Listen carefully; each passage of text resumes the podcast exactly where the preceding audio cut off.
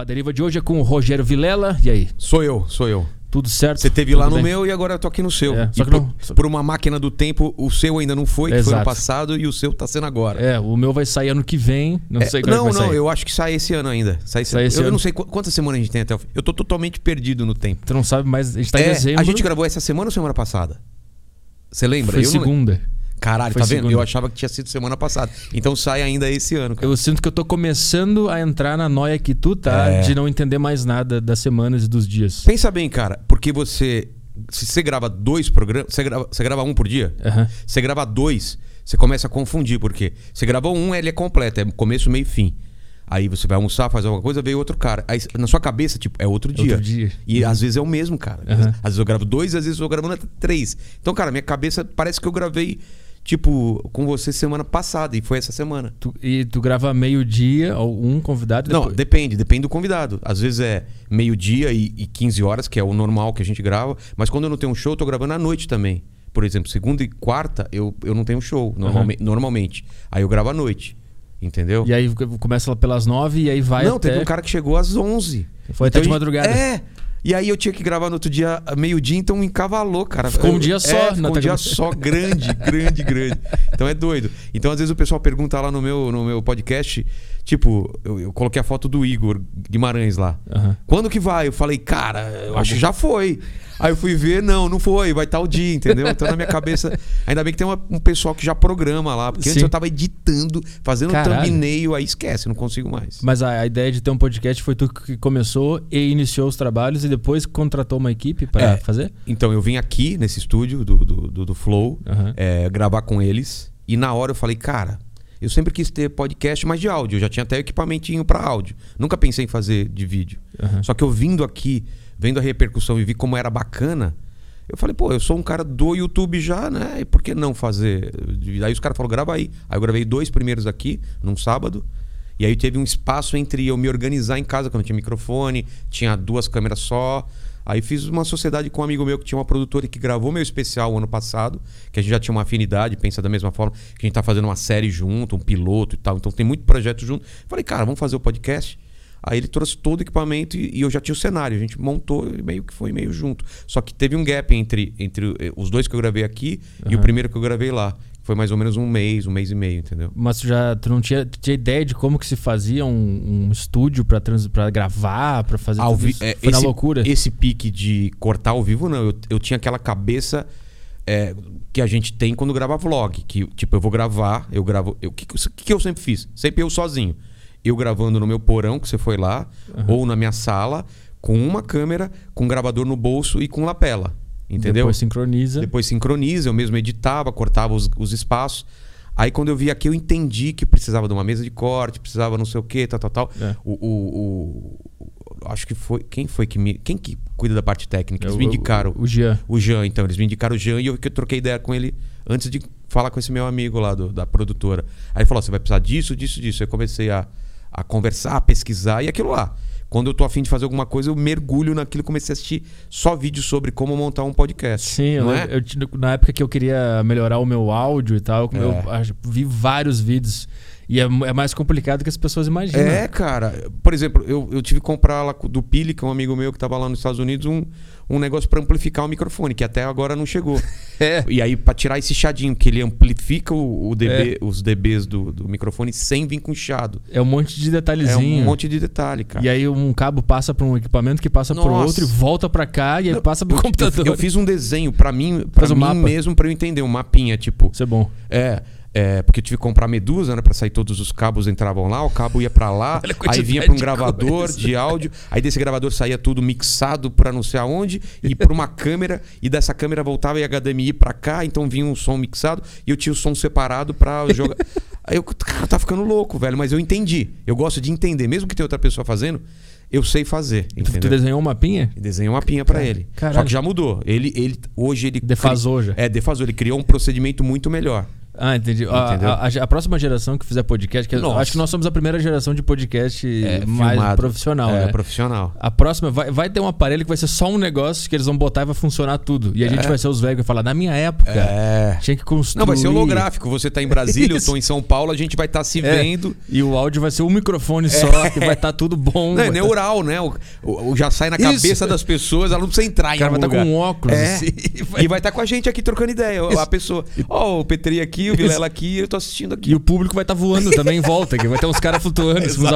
avatares. Exato, sei lá, cara, qual vai ser. Que hoje no show de stand-up eh, tá umas telas, né? É, cara. Eh, eh, no, no, no futuro vai ser uns caras voando, assim, É. uns avatares voando. Vai Meio ser... aquele filme lá, o, o Jogador Número 1 um lá, já assistiu? É Não meio vi. aquilo, cara. Qual que é esse aí? Jogador Número 1 um é, um, é um jogo passado no futuro, um, um livro que eu li agora, fizeram um filme, o Steven Spielberg fez um filme que é você entra num universo que é todo fechado nele. Tipo, tem a sua vida aqui e tem sua vida, eu não lembro como chamava esse universo. Tipo de uma Matrix, Aham. mas tem um nome lá.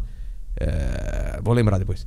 E aí você vive naquilo lá, só que sua vida lá é muito mais foda, porque aqui você pode ser um cara ok, tipo, Sim. sou um cara que mora, Uhum. os caras moravam no, no- no lixão, só que lá dentro o cara era o mais foda do mundo. E o cara que criou esse, é o Oasis chamava essa essa mundo virtual. O cara que criou esse Oasis aí, um ricão que ele espalhou easter eggs pelo, pelo- por esse grande universo, universo mesmo, tem planetas, tem não sei o que, raças diferentes.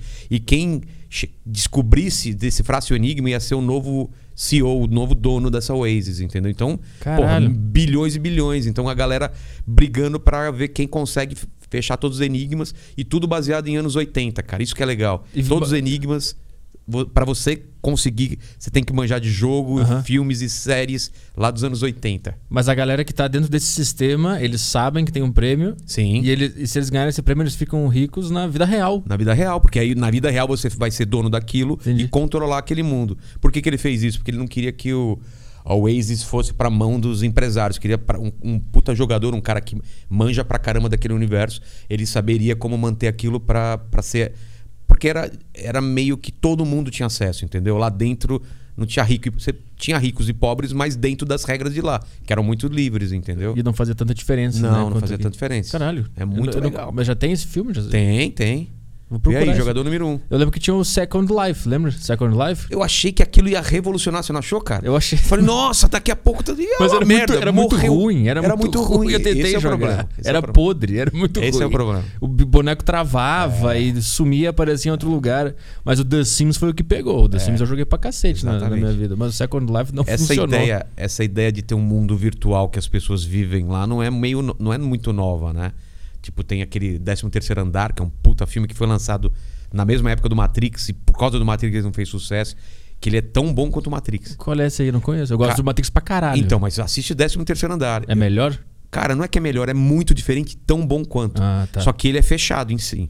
E se eu te falar o que ele é, já vai acabar a sua experiência. Porque é muito foda, Eu cara. tenho que só Mas ver. basicamente é isso. Também é alguém que descobre que tem é, um mundo virtual e ele entra nesse mundo virtual. Mas toda a construção é diferente, entendeu? Ah. É muito foda. 13 terceiro andar é um filme que quase ninguém, ninguém sabe e é muito foda. Mas isso tem que. É torrent, né? Tem que achar no torrent. Provavelmente, Não vai cara. Eu, eu acho que não tem nenhum lugar. Porque, cara, os atores não são muito conhecidos, entendeu? Uhum. Aqueles filmes barato que alguém achou legal a ideia, o roteiro e levou pra frente. E se eu fico pensando se tudo isso aí não é a própria Matrix que a gente vive hoje nos dando umas pistas. Ô, acorda aí, ó. Vou te dar esse filme aqui só pra tu ver se tu. Tem uma teoria que eu não vou saber o nome dela, mas é muito foda e dizem que quando você entende essa teoria, sua cabeça explode. Que é o. Vai, eu quero ver. Cara, eu não vou saber o nome, mas tem um nome. é, eu vou lembrar também no meio aí, porque a gente vai falando, eu vou lembrando, mas tem vários vídeos na internet sobre isso e eu gosto dessas teorias. É assim: no futuro foi criada uma grande consciência de inteligência artificial foda, que vai dominar tudo. E, e- e- hoje em dia, todas as pessoas que não trabalham para que essa consci- grande consciência exista vão ser punidas. Então, ou você aceita que no futuro você vai ser dominado e faz de tudo para ajudar isso e não impedir, e você tá ok. Aham. Ou se você estiver impedindo de alguma maneira isso acontecer um dia, porque vai acontecer, mas você for um desses caras que, ah, não, não sei o quê. Não usa tanto o Instagram. É, tipo no- isso. se você não se abrir para essa grande inteligência artificial que está se formando, você vai ser punido eternamente dentro desse nu- novo mundo virtual. É muito. Puta, veio o nome e fugiu, cara. Tá, mas eu tô entendendo. Então, tipo, a, a- É- é- a tecnologia no futuro ela já dominou tudo. Já dominou. E a gente tá no meio do caminho. E a gente tá no meio do caminho e ela ret, retrogra, retrogramente. É, retrograda. É, Ela recriou o passado, é isso? Não, não. Ela, ela tá conseguindo. Retrocedeu. Tipo, retrocedeu É. no passado e consegue identificar todas as pessoas. Porque ela, Ah. quer, ela quer chegar o mais rápido possível. Quanto mais a gente adiar, Mas como elas já ela existem no futuro, ela tá ela no passado ela vai te punindo, entendeu? Pra forçar que as pessoas a- acelerem esse processo, entendeu? Mas essa, essa é uma. É como se o, o Zuckerberg fosse um dos caras que entendeu isso, ou outros Ah, ca- ele grandes foi- caras. Ele e- foi beneficiado. é, foi beneficiado por isso. E, e- porque tá ajudando essa Ele é o que mais alimenta a Exatamente, consciência, ele, exatamente. né? Talvez ele tenha entendido isso e ele é um dos grandes caras que tá trabalhando para isso, ele e outros, outras pessoas que a gente nem sabe e que, que algum dia vai, vai rolar isso. Essa é uma tese, é uma teoria. Alguém criou essa teoria, que- jogou num desses fóruns e tava Sim. meio bagunçando a cabeça da galera. Fala, caralho, o que, que eu faço? Eu vou, eu vou me fuder lá no, no, no futuro porque eu não vou ter liberdade, mas ao mesmo tempo eu não quero ser o cara punido. É, é quase religioso, pensa bem. Aham. Eu- eu- se eu não for bem É. aos olhos de Deus, eu vou ser punido eternamente. É a mesma coisa, só que troca por uma tecnologia. máquina. É. É, é verdade. Não é foda isso, cara? Mas, tipo, no futuro a gente, a gente chegaria lá e a máquina ia falar, cara, tu não ficou o dia inteiro no Instagram. tu- É, não, não sei, alguma coisa. Ou você foi um dos caras que, quando teve uma, um- um- uma lei, você foi contra e Ah. ficou lá no seu Twitter falando, não, não sei o quê. Você Ah. vai ser punido, seu filho da puta, entendeu? É um cara que. al- Qualquer coisa que. Que você não precisa fazer alguma coisa a favor, é só não fazer nada contra. Na teoria é isso, entendeu? Não resistir, entendeu? Não exista. Entendi. Não é desses carinha aqui, ou da religião que fala, ah, vou implantar um chip, ah, não sei o que. Não, você tem que, na teoria, você tem que estar aberto a todas essas coisas que vai- um dia vai foder mesmo e vão controlar tudo e você tá, tá, tá ajudando essa grande consciência. Mas isso, essas, essa consciência são as máquinas, são os algoritmos, é isso? Tudo, Esse é tudo faz lance. parte dessa grande consciência que já está se movimentando aqui no passado, entendeu? Eu me pergunto por que, que eles querem dominar? Por que, que o algoritmo. É, né? só porque ele tá programado ou porque. É. Se alguém Porque- pudesse por- sentar com o algoritmo e conversar com ele, Exatamente, cara, fala, por que pra- pra tu- quê? Por que tu dominar Porque tudo? É, é, exatamente. Porque isso, isso é uma coisa humana. É, É. nossa. Pra, nós faz, Esse- pra gente faz sentido. Ah, eu quero dominar, eu quero ser mais rico, quero ser mais poderoso. Pra uma máquina, não vejo qual é o sentido dela. Porque a a não ser máquina- que ela seja programada pra isso. Ela foi programada por um ser humano. Exatamente. E, e de alguma forma o ser humano programou com algum elemento dele mesmo ali. Ele É, projetou algo dele exatamente. ali. Por e ela que não eu- consegue desprogramar. E não entende. É, não, e, e ainda pior, ela entra num looping e ela só, ela só fo- reforça aquela programação de dominância. Então, ela, Exatamente. então ela, ela se torna um grande ditador. O melhor de todos. É. O mais, O mais eficiente. mais eficiente, é isso? Exatamente. Caralho. Não é louco isso? Isso é o algoritmo. É o algoritmo. E o quem aplicou no algoritmo essa vontade de dominar foi o próprio ser humano. Não, na teoria foi essa inteligência lá do futuro que colocou. é, ajei- foi ajeitando é, evoluções tecnológicas para chegar nela mesmo. Entendeu? Não sei como. Mas um ser humano teve que criar essa tecnologia em primeiro lugar. Então, mas se essa tecnologia já foi influenciada por essa máquina, entendeu? Eu não sei. É, é doido. É meio ovo e a galinha. É um ciclo fechado, entendeu? Sim. É que nem o Exterminador Futuro. Que só acontece porque ca- caiu o braço do, do, do, do Exterminador, ficou lá no passado, e a partir daí eles desenvolveram uma tecnologia para fazer o Exterminador. É um ciclo fechado. Se ele não tivesse voltado para o passado, nunca teria tido o, o- a guerra, a grande guerra, entendeu? Caralho. É muito doido. Eles chamam de bootstrap isso, né? Que é o, o, a- o cadarço de, de bota, da bota. Bootstrap. Ela, é que ela fecha ela mesma. Ela se amarra. É, no, no Dark tem isso.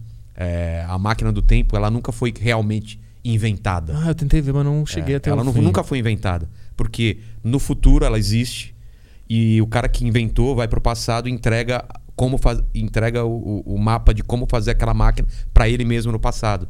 Então, em nenhum momento ela foi inventada. O cara do futuro já existia a máquina, ele sabia como fazer, porque ele que inventou. E aí ele voltou pro passado e falou: é assim que inventa, ó, tá aqui nesse livro. Faz assim. Aí ele inventa e isso possibilita ele ir no futuro voltar pro passado. Você entendeu a doideira do negócio? cara? Não. É, então, foda-se. não entendi nada. Mas você entendeu? Tipo, não Caralho. existe- Tipo, você é, o, você é o cientista, certo? Mas no futuro eu sei. Então, mas no- você não inventou máquina nenhuma. Só que chega um cara agora, que é você do futuro, e fala: Ó, você você tem que criar uma máquina do futuro. Olha aqui, ó. Aqui tá o diagrama, tudo pra você fazer. Constrói. Beleza? Constrói. E volta pro futuro. Aí você constrói, chega no futuro e fala: Caralho, é, se eu não voltar pro passado, é, eu, não, eu não vou estar existindo, eu não vou estar existindo agora. Então você se obriga a voltar pro passado e ensinar você no passado. Você entendeu? É um ciclo fechado. Aí tu fica ensinando. É um ciclo contínuo, contínuo, contínuo. Você vai pro futuro, quando chega na idade de você, você volta pro passado, vive todo aquele negócio, volta para É, é, um, é o casamento, é Caralho. esse ciclo fechado assim de Então, nossa, minha cabeça explodiu e esse foi o deriva de o- hoje, pessoal. assiste o- é. Assiste Dark que é, é, é só sobre isso, cara. Eu tentei ver, mas eu, Só sei. dá pra assistir Dark, assiste Dark e depois assiste os vídeos explicando Dark. É o único jeito. É, hoje em dia é assim que É, funciona. O cara. cara vê uma série, depois o cara tem que ir pro YouTube É. ver o que- Entendendo o Dark, É, né? o Bom era antigamente, que era só. Caralho. caras- a gente tá falando do plano deles, as máquinas estão. Eu até perguntei pra você, né, que eu passei aqui, se você tinha pedido o iFood, esquece da comida, porque o maluco, o maluco desceu da moto, tava né, a caixinha do iFood e o cara empinando pipa de boa. Tem uns caras empinando pipa aqui nessa É. rua aqui. Eu passei, fui no, eu fui no mercado agora há pouco, fiquei morrendo de medo de morrer degolado aqui. Eu passei. Cara, eu, eu- passei encolhido. Eu, quando andava de bicicleta, bicicleta, eu tinha esse medo. Porque a gente passava cerol na, na, na linha, né? Você já passou cerol na linha? Porque eu sou do, de ABC, a gente fazia. Enrolava de um, de um, de uma, de um poste a outro, depois preparava é, o, o vidro, tudo com a cola e depois vinha passando Nossa, eu aqui. nunca fiz Não isso. foi você não foi desses caras. Não. Qual é a, qual é a, a tara em empinar pipa? Cara, era.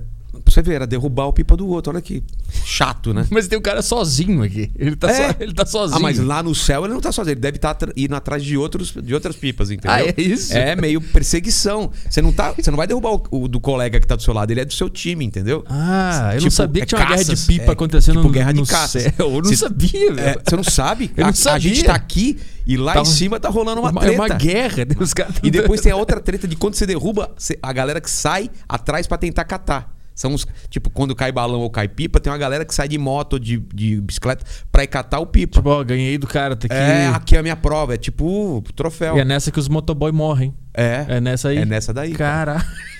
Lá em casa, às vezes cai uns pipa lá, cara.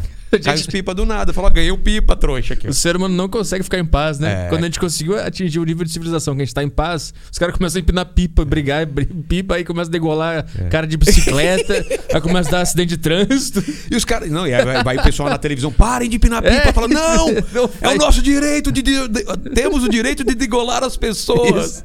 É nosso direito. A liberdade pessoal é maior do que. Em nome da guerra É, entre as pipas. exatamente, Os cara. motoboys são os mártires dessa guerra. Você acha que o quê? Que a, a Terra tá em paz, cara? Lá em cima não tá, não, velho. Eu nunca imaginei que eu tô dormindo e tem uns caras É. guerreando Não, dormindo pipa. não. À noite não existe. À Será? noite é paz, é paz. É paz? Não, não tem pipa Ah, com quando, lanterna. quando saio. Podia ter, É, podiam caralho, hein? Nunca pensei nisso. fazer. Na rabiola, deixar umas luzinhas assim, É. sabe? Ia Mas ser. é uma guerra que só acontece de dia, cara. Tem É uma a, guerra. a ética Tem da as- tem guerra a das ética. pipas. E a ética de você não pegar o do seu amiguinho que tá do lado, entendeu? Ele é seu parceiro. Ah, vai, são você- times. É, a gente pegava da rua de baixo. A gente tinha uma treta com a rua de baixo. Tanto futebol, era o futebol com a rua de baixo, valendo, valendo tubaína. E pipa também a gente só derrubava da rua de baixo, lá em São Bernardo. E por que, que o fio mata as pessoas? Por que, que ele tem Não, que ser assim? Então, não, mas o fio não é pra matar as pessoas. Eu sei, mas por que, que mata? Porque aquele negócio é caco de vidro, moído. Meu Deus. Ué, ele para derrubar o pipa é uma linha passando na outra e aí corta a linha do outro e aí o pipa vai longe. Aí você vai Ah. atrás para recuperar o pipa do cara, Pra você ter não tem os caçadores que penduram as cabeças dos animais? Aham. Você tem só a pipa, ó, essa pipa aqui foi. Cara, Você fala pro seu filho, essa aqui foi em 1987, cara. Foi difícil, a papai guerra tava- das pipas. É a guerra das pipas. Mas é, A batalha do Monte Carlo, sei. é. Os pais acham que. o- Bom, agora nem tem tanto, é mais na periferia aqui, né? É. Porque eu morava na periferia. agora os caras ficam jogando Fortnite. É, né? E a gente era isso, era carrinho de rolemã, descer carrinho de rolemã na, na, naquelas puta descida que você não passava na rua, não sabia se vinha carro. Essa eu lembro, essa Era eu- tudo meio kamikaze que a gente fazia, cara, não é? Tinha BMX que não é da sua época. O que, que é isso? Você não, não Uma sei. bicicleta que você não tinha breque. O breque dela era pedalar pra trás. Então você tá pedalando, queria brecar, você pedalava pra trás. Só que às vezes você esquecia, né? E aquelas puta tranca que você caía. Porque pedalou pra trás, ela brecava. E ela era meio cross, sabe? Ela tinha uma carenagem, tudo parecendo uma moto de cross. Então era o sonho de toda, Mas toda a é, galera. fazia, fazia corrida? O que, que fazia? Fazia esses, tipo enduro, né? Os, é, os morrinhos. Era, ela era toda preparada para com amortecedor, eu acho. Porque eu nunca tive uma BMX. Era meu sonho ter, entendeu? Aham. Mas tinha um moleque da rua que tinha, a gente andava e tinha esse negócio de pedalar pra trás. Caralho, não sabia de nada. Era, disso, o, era o nada. sonho de todo moleque ter uma BMX, cara. Que nem. Agora, que chute já era mais acessível. O que chute também era um, era um pneu que você vestia no pé. Era basicamente isso. Já viu foto de quichute? Sim. Era um negócio preto, Era um inteiriço. pneu. Era um pneu, cara. Era um- feito de pneu. E aquilo ia gastando. Quando você, ia, você jogava nas quadras, o pessoal odiava, porque ficava aquelas marcas pretas. Parecia umas de, freadas. freada de tudo lá. Parece que teve E eu a- jogava em casa de que chute. Minha mãe odiava, porque eu chutava. Aí ficava um amiguinho de um lado do corredor e eu do outro. É. A gente chutando o travesseiro. Só que, imagina, com que chute você passava na parede, ficava todas aquelas marcas e apanhava pra caralho, velho. Jogar bola no corredor do prédio. Puta, Não, corredor na minha casa. Ah, eu jogava bola no corredor do prédio. Ah, é? O vizinho devia amar isso aí. Eu não velho. lembro, eu não lembro da reação, mas eu lembro disso. Pô, tu, mas tu é de, tu é de São Paulo. Não, sou de interior. São Bernardo. Não, eu nasci no interior de São Paulo, Penápolis, eu e a Sabrina Sato e, o Gui Santana. São os três. Os três mais famosos, assim. Quer dizer, eles são famosos, mas que nasceu em Penápolis. E aí eu. Mas eu só nasci lá e já fui pra São Bernardo, assim. Diadema e depois São Bernardo. São Bernardo é o quê? Uma- ABC é tipo É um colado em São Paulo. Você não Ah, sabe onde entendi. termina uma coisa. Hilários ABC, você já foi? Não, mas tô ligado. É, então. É, é São Bernardo, ABC. São Bernardo, Santo André e São Caetano. São três cidades coladas a São Paulo. São é periferia de São Paulo, bem periferia, assim. E Tu nasceu em Penápolis, e aí, com quantos anos tu, tu, tu Ah, veio pra cara, essa cidade? tipo, Foi rapidinho? nasci, fiquei. Nasci com os pés tortos, nasci com os pés pra dentro, então operei lá. Por quê? Que isso? Como assim? Ah, doença. É, é crônico isso. Nasci assim. Ah, é? É, eu nasci com o pé pra dentro e pra fora, assim. Caralho. Tipo, aí com seis meses de idade eu operei. Aí usei gesso até, sei lá, seis meses até, sei lá, um ano, dois anos. E depois bota, aquelas botas ortopédicas com ferrão. Aham. Então aqui eu tenho no, no pé, eu tenho duas cicatrizes daqui de cima até aqui, porque eles abrem todo o pé pra colocar ele no lugar. Caralho. É, cara, eu tive muita sorte, porque na época não tinha nem plano de saúde, né? Era, era o SUS da época. E, e achamos um médico que sabia fazer isso. Porque se você não faz isso quando, logo quando nasce, esquece. Ia ficar pra sempre com. Não, você conserta, mas fica meia boca. Quando você faz logo quando é criança. Pô, seis meses Sim. de idade, cara. E ficou, tá, tu não sente nada. Nada, Não tem nada. nenhuma. Não, eu. eu, eu- o- a- fora a cicatriz, o meu pé é um pouco pra dentro do que o normal. Mas, cara, eu joguei futebol. Meu pai era jogador de, futebol. Eu treinei no Santo André. Então, assim, eu poderia ter sido um jogador de futebol. Não, não, não sinto nada. Tu queria ser? Era o teu, era o teu sonho? É, era o meu sonho. Jogar no Corinthians? É, meu pai jogou no Corinthians.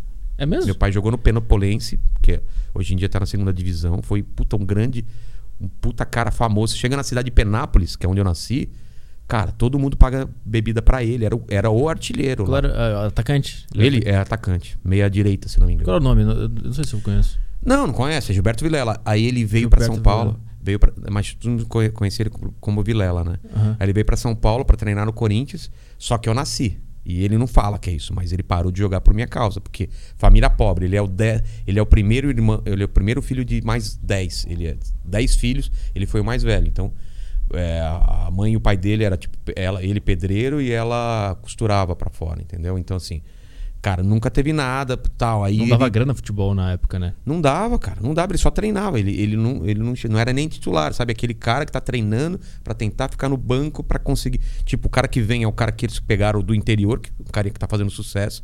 Vem pra cá, vamos treinar e vamos ver se rola. Só que passou alguns meses, ele falou, cara, eu preciso ganhar dinheiro. E ele já trabalhava na, na fábrica, na- acho que na época na Brastemp, não sei, metalúrgica ainda, depois foi pra Scania. E o, o chefe dele falou, cara, você não pode ficar faltando pra ir pro treino, velho. Você vai ter que escolher. Aí ele abandonou o sonho dele de futebol e foi Em nome do salário pra poder sustentar claro, o filho, claro, né? claro, claro, claro. Então, no fundo, eu sei que eu fui o culpado, cara. Assim, eu sei que quando ele me conta as coisas de futebol, ele não vejo mágoa na na- na- nas palavras dele, mas você sabe que. ah, eu, eu- não tem mágoa porque a cabeça do, do, do meu pai. Não sei se seu pai é assim. É, Eu não sei, eu não conheço. Sério? Eu não conheço Ah, meu tá pai. zoando. Não. Sério mesmo, Sério. cara? Cara, mas e seu avô, você conhece? O meu avô, sim. Meu avô por parte de mãe. Então, mas Mas... conversa com o seu avô, cara. ele já se foi também. Então, mas você chegou a conversar com ele ou você não teve essa oportunidade? Bater um papo assim profundo, É, não, não? Mas eu lembro de eu ver ele e analisar. A figura dele era, é muito presente na minha memória, mas no sentido de personalidade. Ele era um cara É, muito quieto, exatamente. lento, bem silencioso. Então você imagina seu avô. É uma geração. E depois veio o seu pai. O meu pai e meu avô eu conheci. Meu pai era super duro, super quietão, nunca me abraçou e falou: Filho, eu te amo. Ele era um cara que ele, ele foi treinado, ele foi educado pra sustentar uma família. Então, na cabeça dele, não existia nem a possibilidade de fazer alguma coisa por amor e, tipo, vamos ver o que dá. Não. Então, pra ele foi muito fácil decidir. Tipo, eu preciso sustentar minha família. Eu vou ser pai do família. Bem pai burocrático, assim. é, né? bem burocrático. Aham. E a minha geração, eu tenho até um texto que eu faço isso, acho que no meu primeiro solo ou no segundo. Acho que é no, no segundo solo, Despedido Solteiro, que eu falo que a, a minha geração já foi diferente. Meu pai quis dar tudo pra gente para eu conseguir estudar o- uma profissão que eu gostasse e viver dessa profissão. Uhum. Mas ainda assim, trabalhar sempre. Trabalha, é, não sei o que e tal, tal. E a geração mais nova, que eu acho que nem é você, é o pessoal mais novo, né? Acho É. que você tá em. Acho que é do Caio, ele tem É, 22. talvez- é, essa, geração. Não tem nem essa obrigação. Os pais simplesmente falam: sejam felizes, filho. Entendeu? Aham. Não tem mais um peso nas costas. A minha geração tinha um, um peso de: filho, eu te dei comida, te dei estudo, Sim. agora vai trabalhar e fazer sua família. Mas, tipo, vai fazer com o que você gosta. É, Porque eu, eu não pude fazer isso. Exato. Eu não pude trabalhar com o que eu gosto. Mas você, eu me matei pra você poder fazer o que você quer. Eu, e sinto agora. isso, eu sinto isso, É? exatamente isso. E aí, por isso que meu pai ficou muito preocupado quando eu larguei o desenho, que era a minha profissão, que eu fui criado pra isso, desde pequeno eu desenhava e tal, pra seguir pra comédia, ele ficou meio, fala, pô, filho, você tá jogando jogando uma carreira fora, velho. Cara, você tem família, eu não tinha família, mas você tem casa, você tem aluguel, você tem não sei o que pra pagar. Aí eu falei, calma, pai, eu sei o que eu tô fazendo e tal. E hoje em dia ele entende, mas na cabeça dele era uma loucura. É que na geração deles também não existia várias profissões ao Não. mesmo tempo como tem hoje, né? Meu pai ficava 20 anos numa mesma empresa É. e só saía de uma para outra porque ofereceu uma, uma, uma oferta melhor. E naquela época eu não sei, era estranho, tinha muita oferta de trabalho. É engraçado, não tinha. Era difícil você ver gente desempregada, entendeu? Quem... Quem tava empregado podia dizer, quer saber, vou É, trocar, vou pra outro lugar. exatamente. Era mais simples. Tipo, né? meu pai fala que ele nunca ficou, tipo, uma semana desempregado. Mesmo que ele saísse puto de algum lugar, ele tinha outro lugar que o amigo já. Ah, vem que trabalhar comigo. Existiam muitos trabalhos, entendeu? Para quem tinha estudado, tinha uma formação. Hoje em dia não tem garantia para isso. É, né? é, hoje não tem nenhuma garantia. E a minha, a minha geração foi essa, tipo, filho, você gosta de desenhar? Então, cara, toma aqui lápis, é, toma não sei o que, não sei o que, aprendeu e tal. Tanto que eu comecei a trabalhar com 14 anos. Eu fui, trabalho, fui de estagiário numa agência de publicidade. Meu pai ficou felizão, porque eu tava, ao contrário dele, eu tava trabalhando numa coisa que eu gostasse. Porque meu Aham. pai, eu via todo dia ele chegando com, uma, com a mesma cara do trabalho, tipo, cara ufa, fechada, tô aham. em casa, tirava o chinelo, ligava a televisão e aí ele tava em paz. Mas ele não gostava daquilo, cara. De trabalhar com gravata, de trabalhar não sei o que e tal. Então chegava final do ano, cara, era onde. Primeira vez que eu via meu pai feliz. Pegava o carro, uma caravan, ele fez um colchão na parte de trás e a gente ia, eu e minha irmã, a gente ia dormindo lá. Na época Não, não tinha cinto, não tinha nada esse negócio de segurança. Então a gente ia dormindo lá e a gente rodou o país numa caravan com meu pai, porque ele era esse cara. Rodou o país, Rodou literalmente. o país, o país. E, literalmente, todos os estados. A gente foi até a, a- até a Manaus. Atravessava com balsa, no, no ca- Caralho. não sei o quê. Quantos anos tu tinha disso aí? Não, isso foi sempre. Tipo, eu lembro Ah. desde sempre, assim. A gente, desde pequenininho, até o ponto de eu ficar, minha mãe ficar no banco de trás dormindo, ou lá no, no negócio, e eu estar no banco da frente com meu pai, com mapa e falando pra ele onde virar. Porque eu adorava ser o copiloto dele. E minha mãe já não tinha mais saco e tal. Todo final de ano, ele pegava o carro e, tipo, vamos pra Blumenau, vamos pra. pra- vamos pra.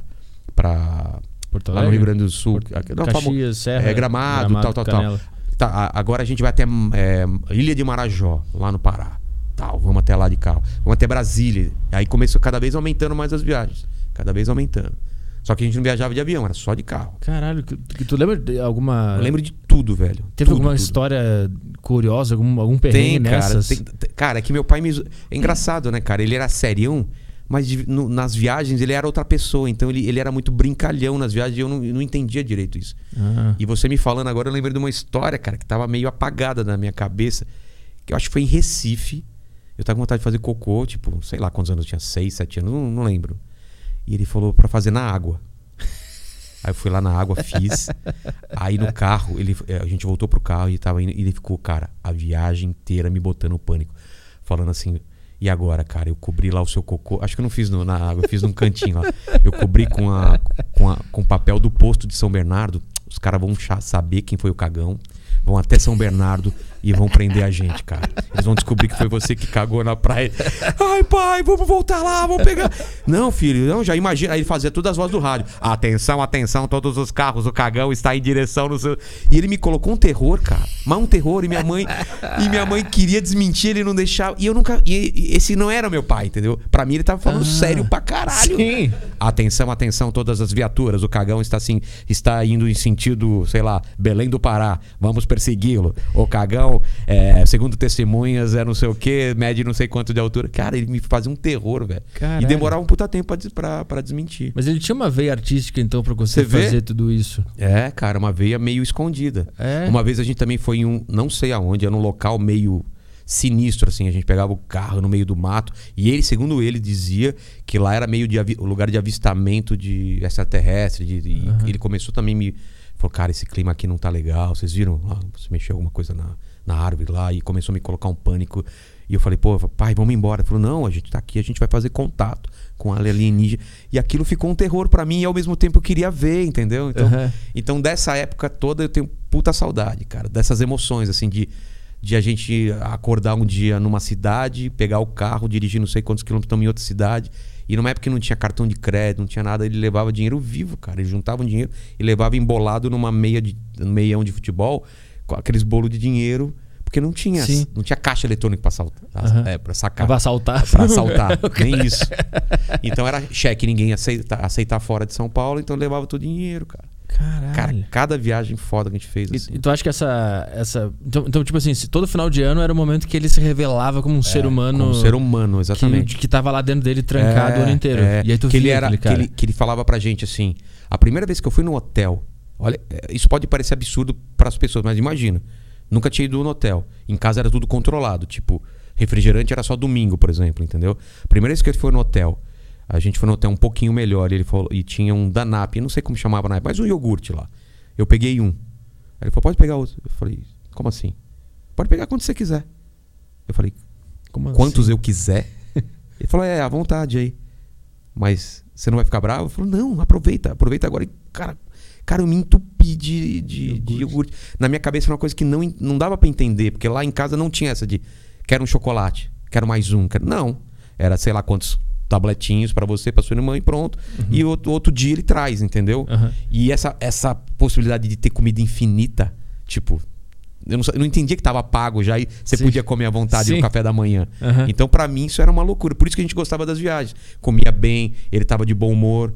Minha mãe tava de bom humor porque eles brigavam muito. Brigavam Durante o ano. muito, muito, muito. Muita treta dos meus pais. Tanto que eu, muito tempo, eu, pensava que eu não ia casar por causa disso. Falei, eu não quero ter essa vida dos meus pais. Que era de gato e rato mesmo. Que tu registrou. E estão até hoje junto, cara, por incrível que pareça. Porque é aquele, aquele tipo de casal que precisa estar brigando pra estar junto. Até hoje eles têm treta. Começam a discutir, ah, ah Benzinho, não sei o que, ah, criatura, de novo você tá falando isso. Aí eu fico olhando aquilo e dou risada, cara. Porque é caricato, velho. Mas em que momento tu percebeu, ah, na verdade, eles brigam, mas eles, eles se Só depois eles de se adulto. gostam. Só depois de adulto. Então, tipo, na tua Eu adolescência. cansei de ouvir meu pai falando: É. quando vocês tiverem capacidade de sustentar, eu vou embora. E aquilo me. Me cara, era uma facada no meu coração. Porque eu falando assim: ele só tá junto com a minha mãe por minha causa, cara. Eu me Ah. sentia muito culpado. E aí, quando eu saí de casa e eu falei, puta, eles vão se separar. E quando eu saí de casa eu vi que eles não se separaram, aí eu entendi que aquilo fazia parte deles. Mas eu sempre ouvi esse papo. Eu só tô com sua mãe porque vocês precisam de mim. O dia que vocês não precisarem de mim, a gente vai se separar. Tipo, isso foi a tua adolescência. Tu, tu- Tudo, tudo, tudo. E eles separaram uma vez. Ah. É, Quando eu era muito pequenininho, mas eu não tinha consciência que eles tinham separado. Eu só vi que meu pai não estava em casa um dia. E aqui em São Paulo eu lembro dele me levar no cinema, alguma coisa. E era o pai legal, comprava doce. E depois ele voltou para casa. Mas hoje eu leio, ah, pensando para trás, falar, ah, eles separaram uma época e tal, tal. Não sei quanto tempo. Nunca, até é bom perguntar, eu nunca perguntei. Mas ele, eu tinha isso na cabeça. Como eles brigavam muito, e sempre era uma briga no limite. Eles falavam coisas que magoavam os outros. Aqui. A gente ficava no quarto chorando e, e a gente sempre ficava do lado da minha mãe, claro. Sabe? Não, mãe, a gente tá com você, tal, tal, tal. Então, isso dava um pouco de segurança pro meu pai. Ele, ele sempre falou isso pra mim. Filho, sempre você tem que ficar do lado da sua mãe. Sempre do lado dela, cara. Caralho. E co- conscientemente tu leva essa experiência pro teu relacionamento hoje? É. Claro, Tu claro. lembra de coisas. É. Tipo eu, assim, tu tá prestes a cometer um erro e tu lembra. É, eu lembro, eu lembro. Eu já várias vezes, até pra escolher, o- a- a- quando eu, eu tava escolhendo essa, essa mulher ideal, eu tentava ver o, o gênio dela como é o meu, porque eu trago um pouco dessa, dessa coisa do meu pai enfurecido. Meu pai é um cara que ele é muito tranquilo, mas quando ele tá na fúria, ele é outra pessoa. Eu, eu vejo que eu sou assim no trânsito. No trânsito me transformo no meu pai.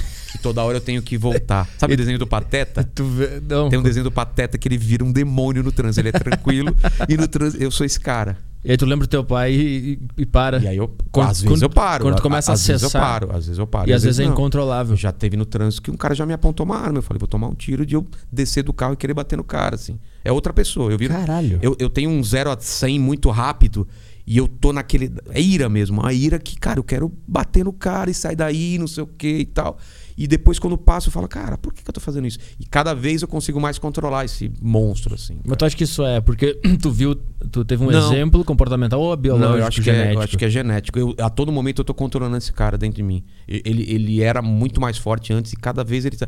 Com família, com filho, eu tô super tranquilaço. É muito difícil uma coisa que, que, me, que me tire do, do sério. É muito difícil. Mas com, com que idade tu sacou que dava que, que às vezes a gente se identifica com as coisas, que- com os nossos traumas. Não, eu, eu sabia que eu não queria aquilo do meu pai, eu sempre soube. Eu falei, não Sempre quero soube. ser assim. Por outro lado, eu não queria é, o lance da minha mãe, que eu também tenho um pouco dela, de ficar sempre colocando, vendo os defeitos dele. Que ela é. Você sabe, casal, ela sabia onde cutucar. Ela sabia exatamente onde cutucar e falar pra ele pra tirar ele da, da, da razão, pra tirar ele do sério. E eu, e eu sou essa pessoa. No meio de uma discussão, eu já fiz várias pessoas chorarem, amigos ou ex-namorados, porque eu pegava o ponto que mais machucava. Ela, ah, você não sei o que. Eu falava, tá, mas você é, tem isso, isso, isso. Então eu, eu evito ser esse cara também.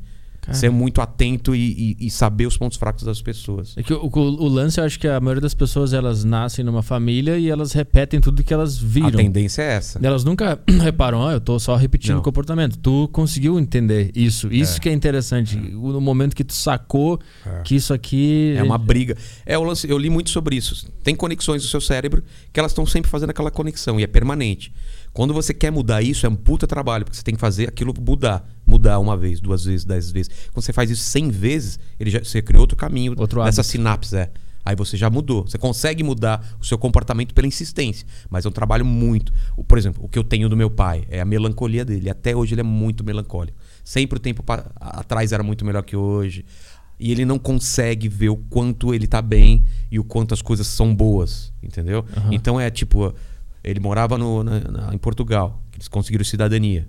Eu paguei a passagem pra ele. e- Com a época eu tava bom de grana e falei: vocês vão. É o seu sonho? Vai morar lá. Ah, mas e não Relaxa, vai dar tudo certo. Ficaram lá quatro anos. Só que aí o euro explodiu lá, eles tiveram que voltar, porque eles vivem de aposentadoria. Eu não tô com grana pra bancar eles, entendeu? E aí ele fica lembrando da época de lá. Falei, pai, você não viveu aquela época? Não foi legal? Agora você tá aqui, aproveita aqui, sabendo que a qualquer momento você pode voltar pra lá. Ele sempre tá olhando pra trás, Mas entendeu? tu, tu te pega também nessas de vez em quando? Sim, mas isso foi a, a coisa que eu consegui mudar mais cedo. Hoje em dia, eu sou o contrário disso. Eu valorizo cada coisa, cada conquista que eu, que eu faço. Só que o lado ruim, quando uma coisa me pega e eu não consigo desviar disso, eu vou lá pro fundo do poço, cara. Vou lá pro fundo do poço. E eu meio que aprendi a degustar isso, cara. Degustar o fundo do poço. É. É eu, eu sabendo que tem uma mola lá. Porque o fundo do poço tem uma. Tem um- eu, eu sei que tem uma mola pra mim. Então eu preciso ir lá no fundo, bater nessa mola e voltar. Se eu ficar segurando no meio aqui, ah, eu não vou chorar, não vou se, se sofrer, não vou ficar na cama, não sei o quê. Isso dura semanas. Se eu for lá pro fundo do poço, dura dias ou horas. Então eu, eu, eu aprendi. Ah, isso é coisa do meu pai, eu todo. Eu vou, então. Vou pegar essa, essa depressão, essa, essa tristeza, essa melancolia, e eu vou curtir ela durante, sei lá, um dia, dois dias. Aí choro pra caralho, falo pra minha mulher não, não me encher o saco, me tranco num lugar, vou assistir os filmes que me levam pra esse lugar. E lá de baixo, quando eu solto tudo e aí eu tô pensando na minha vida, eu falo, ah, legal, pronto, tô pronto pra voltar. Mas o que, que acontece pra tu chegar nesse fundo do poço de vez em quando? Cara, pode ser qualquer coisa, velho. Pode ser um grande projeto que não deu certo, pode ser um, um amigo muito foda que você sabe que falou uma coisa ruim de você pelas costas, sendo que o cara é brother seu, só que aí junta. É, é- é aquele copo que vai juntando algumas gotinhas, entendeu? Aham. Umas três ou quatro coisas ruins, mas que são ruins pra mim, não pro resto das pessoas. Entendi.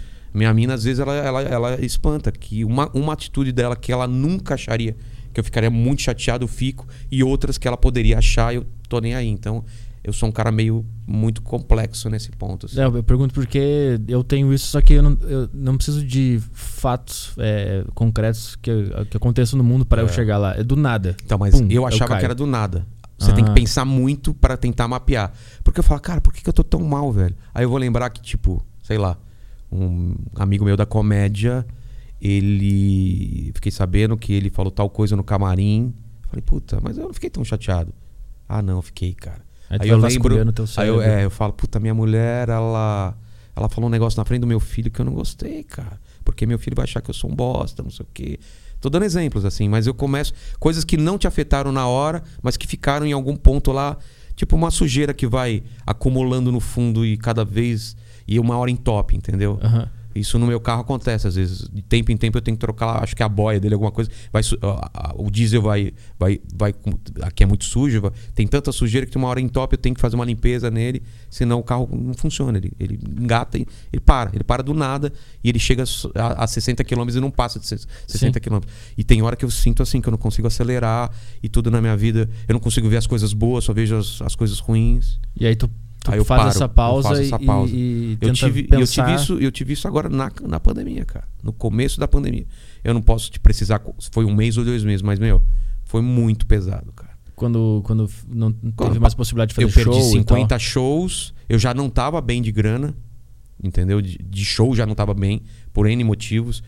A partir do momento que eu comecei a me dedicar muito ao meu filho e minha, e minha família, é, eu, eu meio que, que deixei de ser o cara de aquela sede de vou ser o melhor no stand-up, eu vou fazer muito show, quero Uhum. lotar. Eu fiquei tranquilo, de boa. Se tem show, tem, se não tem, ok. E isso é ruim, cara, quando você se acomoda muito, entendeu? Mas como é que faz pra conciliar essa. Tipo, eu tenho uma mulher, eu tenho um filho, eu tenho uma família e ainda ser aquele jovem que É queria foda, dominar uma arte? Exatamente. Como é que. Por- é, ainda eu- tá nesse meio Tô termo? nesse, tô nesse meio termo. É, porque eu não. Eu vi, acho que no. Aquele, aquele programa do Seinfeld, que ele entrevista os caras no carro. Do café, no coffee, comedians. Eu acho, coffee. posso estar falando besteira aí depois corrijam aí nos comentários, mas ele gravou um especial com o. o com o Ed Murphy, eu acho que foi até com o Ed Murphy, Aham. que ele fala. Ou Ed Murphy, outra, outro cara das antigas que tá voltando. Ah, não, não vou lembrar, cara. Ou talvez até. É algum cara que parou de fazer É stand-up. o Dave Chappelle? Dave Chappelle? Não, não, não é e Chapéu, voltou. porque você vai entender porque não é ele. Aham. É porque ele fala assim: por que você não parou de fazer stand-up ou alguma coisa? Ele fala, cara, ah, não, não, não foi esses caras, não foi esse cara, é alguém outro. Depois eu te mando quando eu achar. Ele falou, por que, que você falou? Porque eu vi que.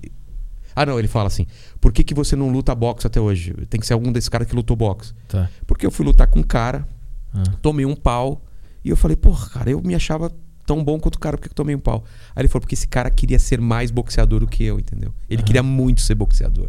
E eu tava, tipo, ok. Então eu, eu tô num ponto que eu, eu, eu vejo que tem pessoas querendo muito ser comediante stand-up.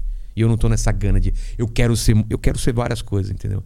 Agora tem gente que quer ser o comediante stand-up. Então, quando eu tinha essa gana no desenho, eu quero fazer.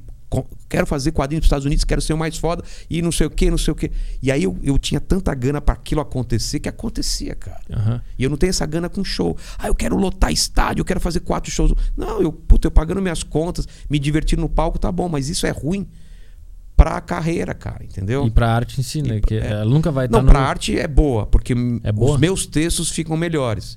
Tá, porque- eles ficam melhores quando tu tá menos noiado em, É, em, em é. ser pica. É, porque quando eu tava noiado em ser pica, eu só fazia texto que bombava. Então Aham. eu, eu tava num universo que eu- os meus textos que ia- eu, eu, eu queria ser o melhor da noite, então eu só tinha texto porrada, e aquele texto ficava cada vez mais porrada, e eu fa- ah, deu certo isso, vou pra outros textos porrada, não sei o quê. Hoje em dia, eu não penso nisso. É, é mais um lance de prazer. Eu faço texto que eu tô afim de fazer, coisas que eu quero falar. Só que eu sabia que eu tinha que passar por aquilo lá atrás. De fazer todos aqueles textos, sabe? De putaria, de, eh, de quando eu era solteiro, não sei o quê, de, de falar sobre a infância, de falar de. Eu apanhava da minha mãe. Tudo, tudo que é nostalgia faz muito sucesso, entendeu? Porque você atinge todo mundo. Aham. Então, quando você começa a restringir seus assuntos, você está atingindo menos pessoas. Se eu vou falar sobre aborto, cara, eu perdi uma puta galera nesse ponto, nesse meio. Se eu vou falar sobre po- porte de armas, eu vou falar sobre direita e esquerda, então, quando você é, escolhe alguns assuntos, você já sabe que você não vai ser o popularzão.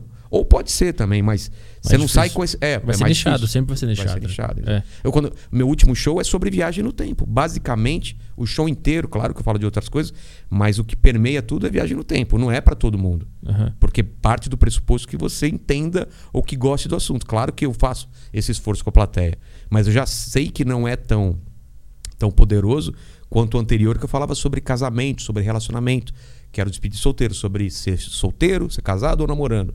Entendeu? Não é tão poderoso, mas tu considera melhor. Sempre, sempre. Quali a Sempre. qualidade do texto tu acha melhor hoje. Sempre. Se eu fizer um texto que eu acho que é pior do que eu, o que eu fazia antes, eu não faço. Eu só faço coisas que eu acho melhor. Não, mas tu, tu diz assim, nessa época que tu tava. Eu, eu quero ser o melhor comediante, eu quero fazer um negócio foda. Aí tu, tu via a gama de assuntos que iam bombar. É. Aí tu falava de Era putaria. inconsciente, mas Era inconsciente. Mas eu testava, era tentativa e erro. Pô, fiz um texto. O texto meu que mais bombou foi o tempo da escola. Bombou pra caralho, deu acho que 17 milhões no Face, não sei, não sei quanto no YouTube e tal, mas eh, mandaram por, por WhatsApp e tal. Aham. Se eu seguisse essa linha, eu ia continuar bombando. Fala de nostalgia e tal. Foi na mesma época que o, que o Ventura também começou a fazer nostalgia. A gente sacou que falar de época de criança, falar dessas coisas, bombava.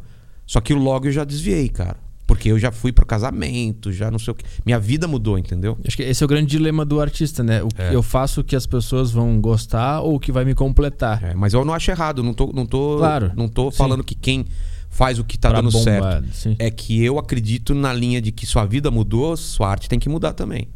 Então, se eu tenho filho agora, não adianta eu falar que, ah, saí sexta-feira, peguei três mulheres e não sei. Cara, é minha vida essa? Não é, cara. Minha vida é ficar, quando eu não tenho, é ficar com a minha família vendo filme. Eu Aham. vou falar sobre isso, entendeu? Sim, sim. Mas tu, te- tu sente uma. Quando tu tá escrevendo o teu texto ali, tu fica pensando na, tipo, o que eu quero falar ou É. o que vai dar certo? É, é diferente. Antigamente eu, eu criava as piadas. Porque vai dar certo. Não, mas eu criava as piadas primeiro. Hoje em dia eu não Ah. crio as piadas primeiro. Antigamente eu criava as piadas e várias piadas e costurava o assunto em volta. Por exemplo, eu tenho uma boa piada sobre sobre é, escola de, de- a- as brincadeiras de escola, que era pisar no pé, estrear o tênis. Não Aham. eu, a- consegui uma piada boa sobre isso, legal. Vou que- tentar criar uma piada boa agora sobre Fusca Azul. Aí não Aham. sei o que. Ah, eu tenho três sobre brincadeira de escola. Então vou agora criar um texto todo sobre escola. Entendi. Hoje em dia é o contrário. Eu, porra, eu quero. Eu, eu, eu pego o tema, eu quero falar que.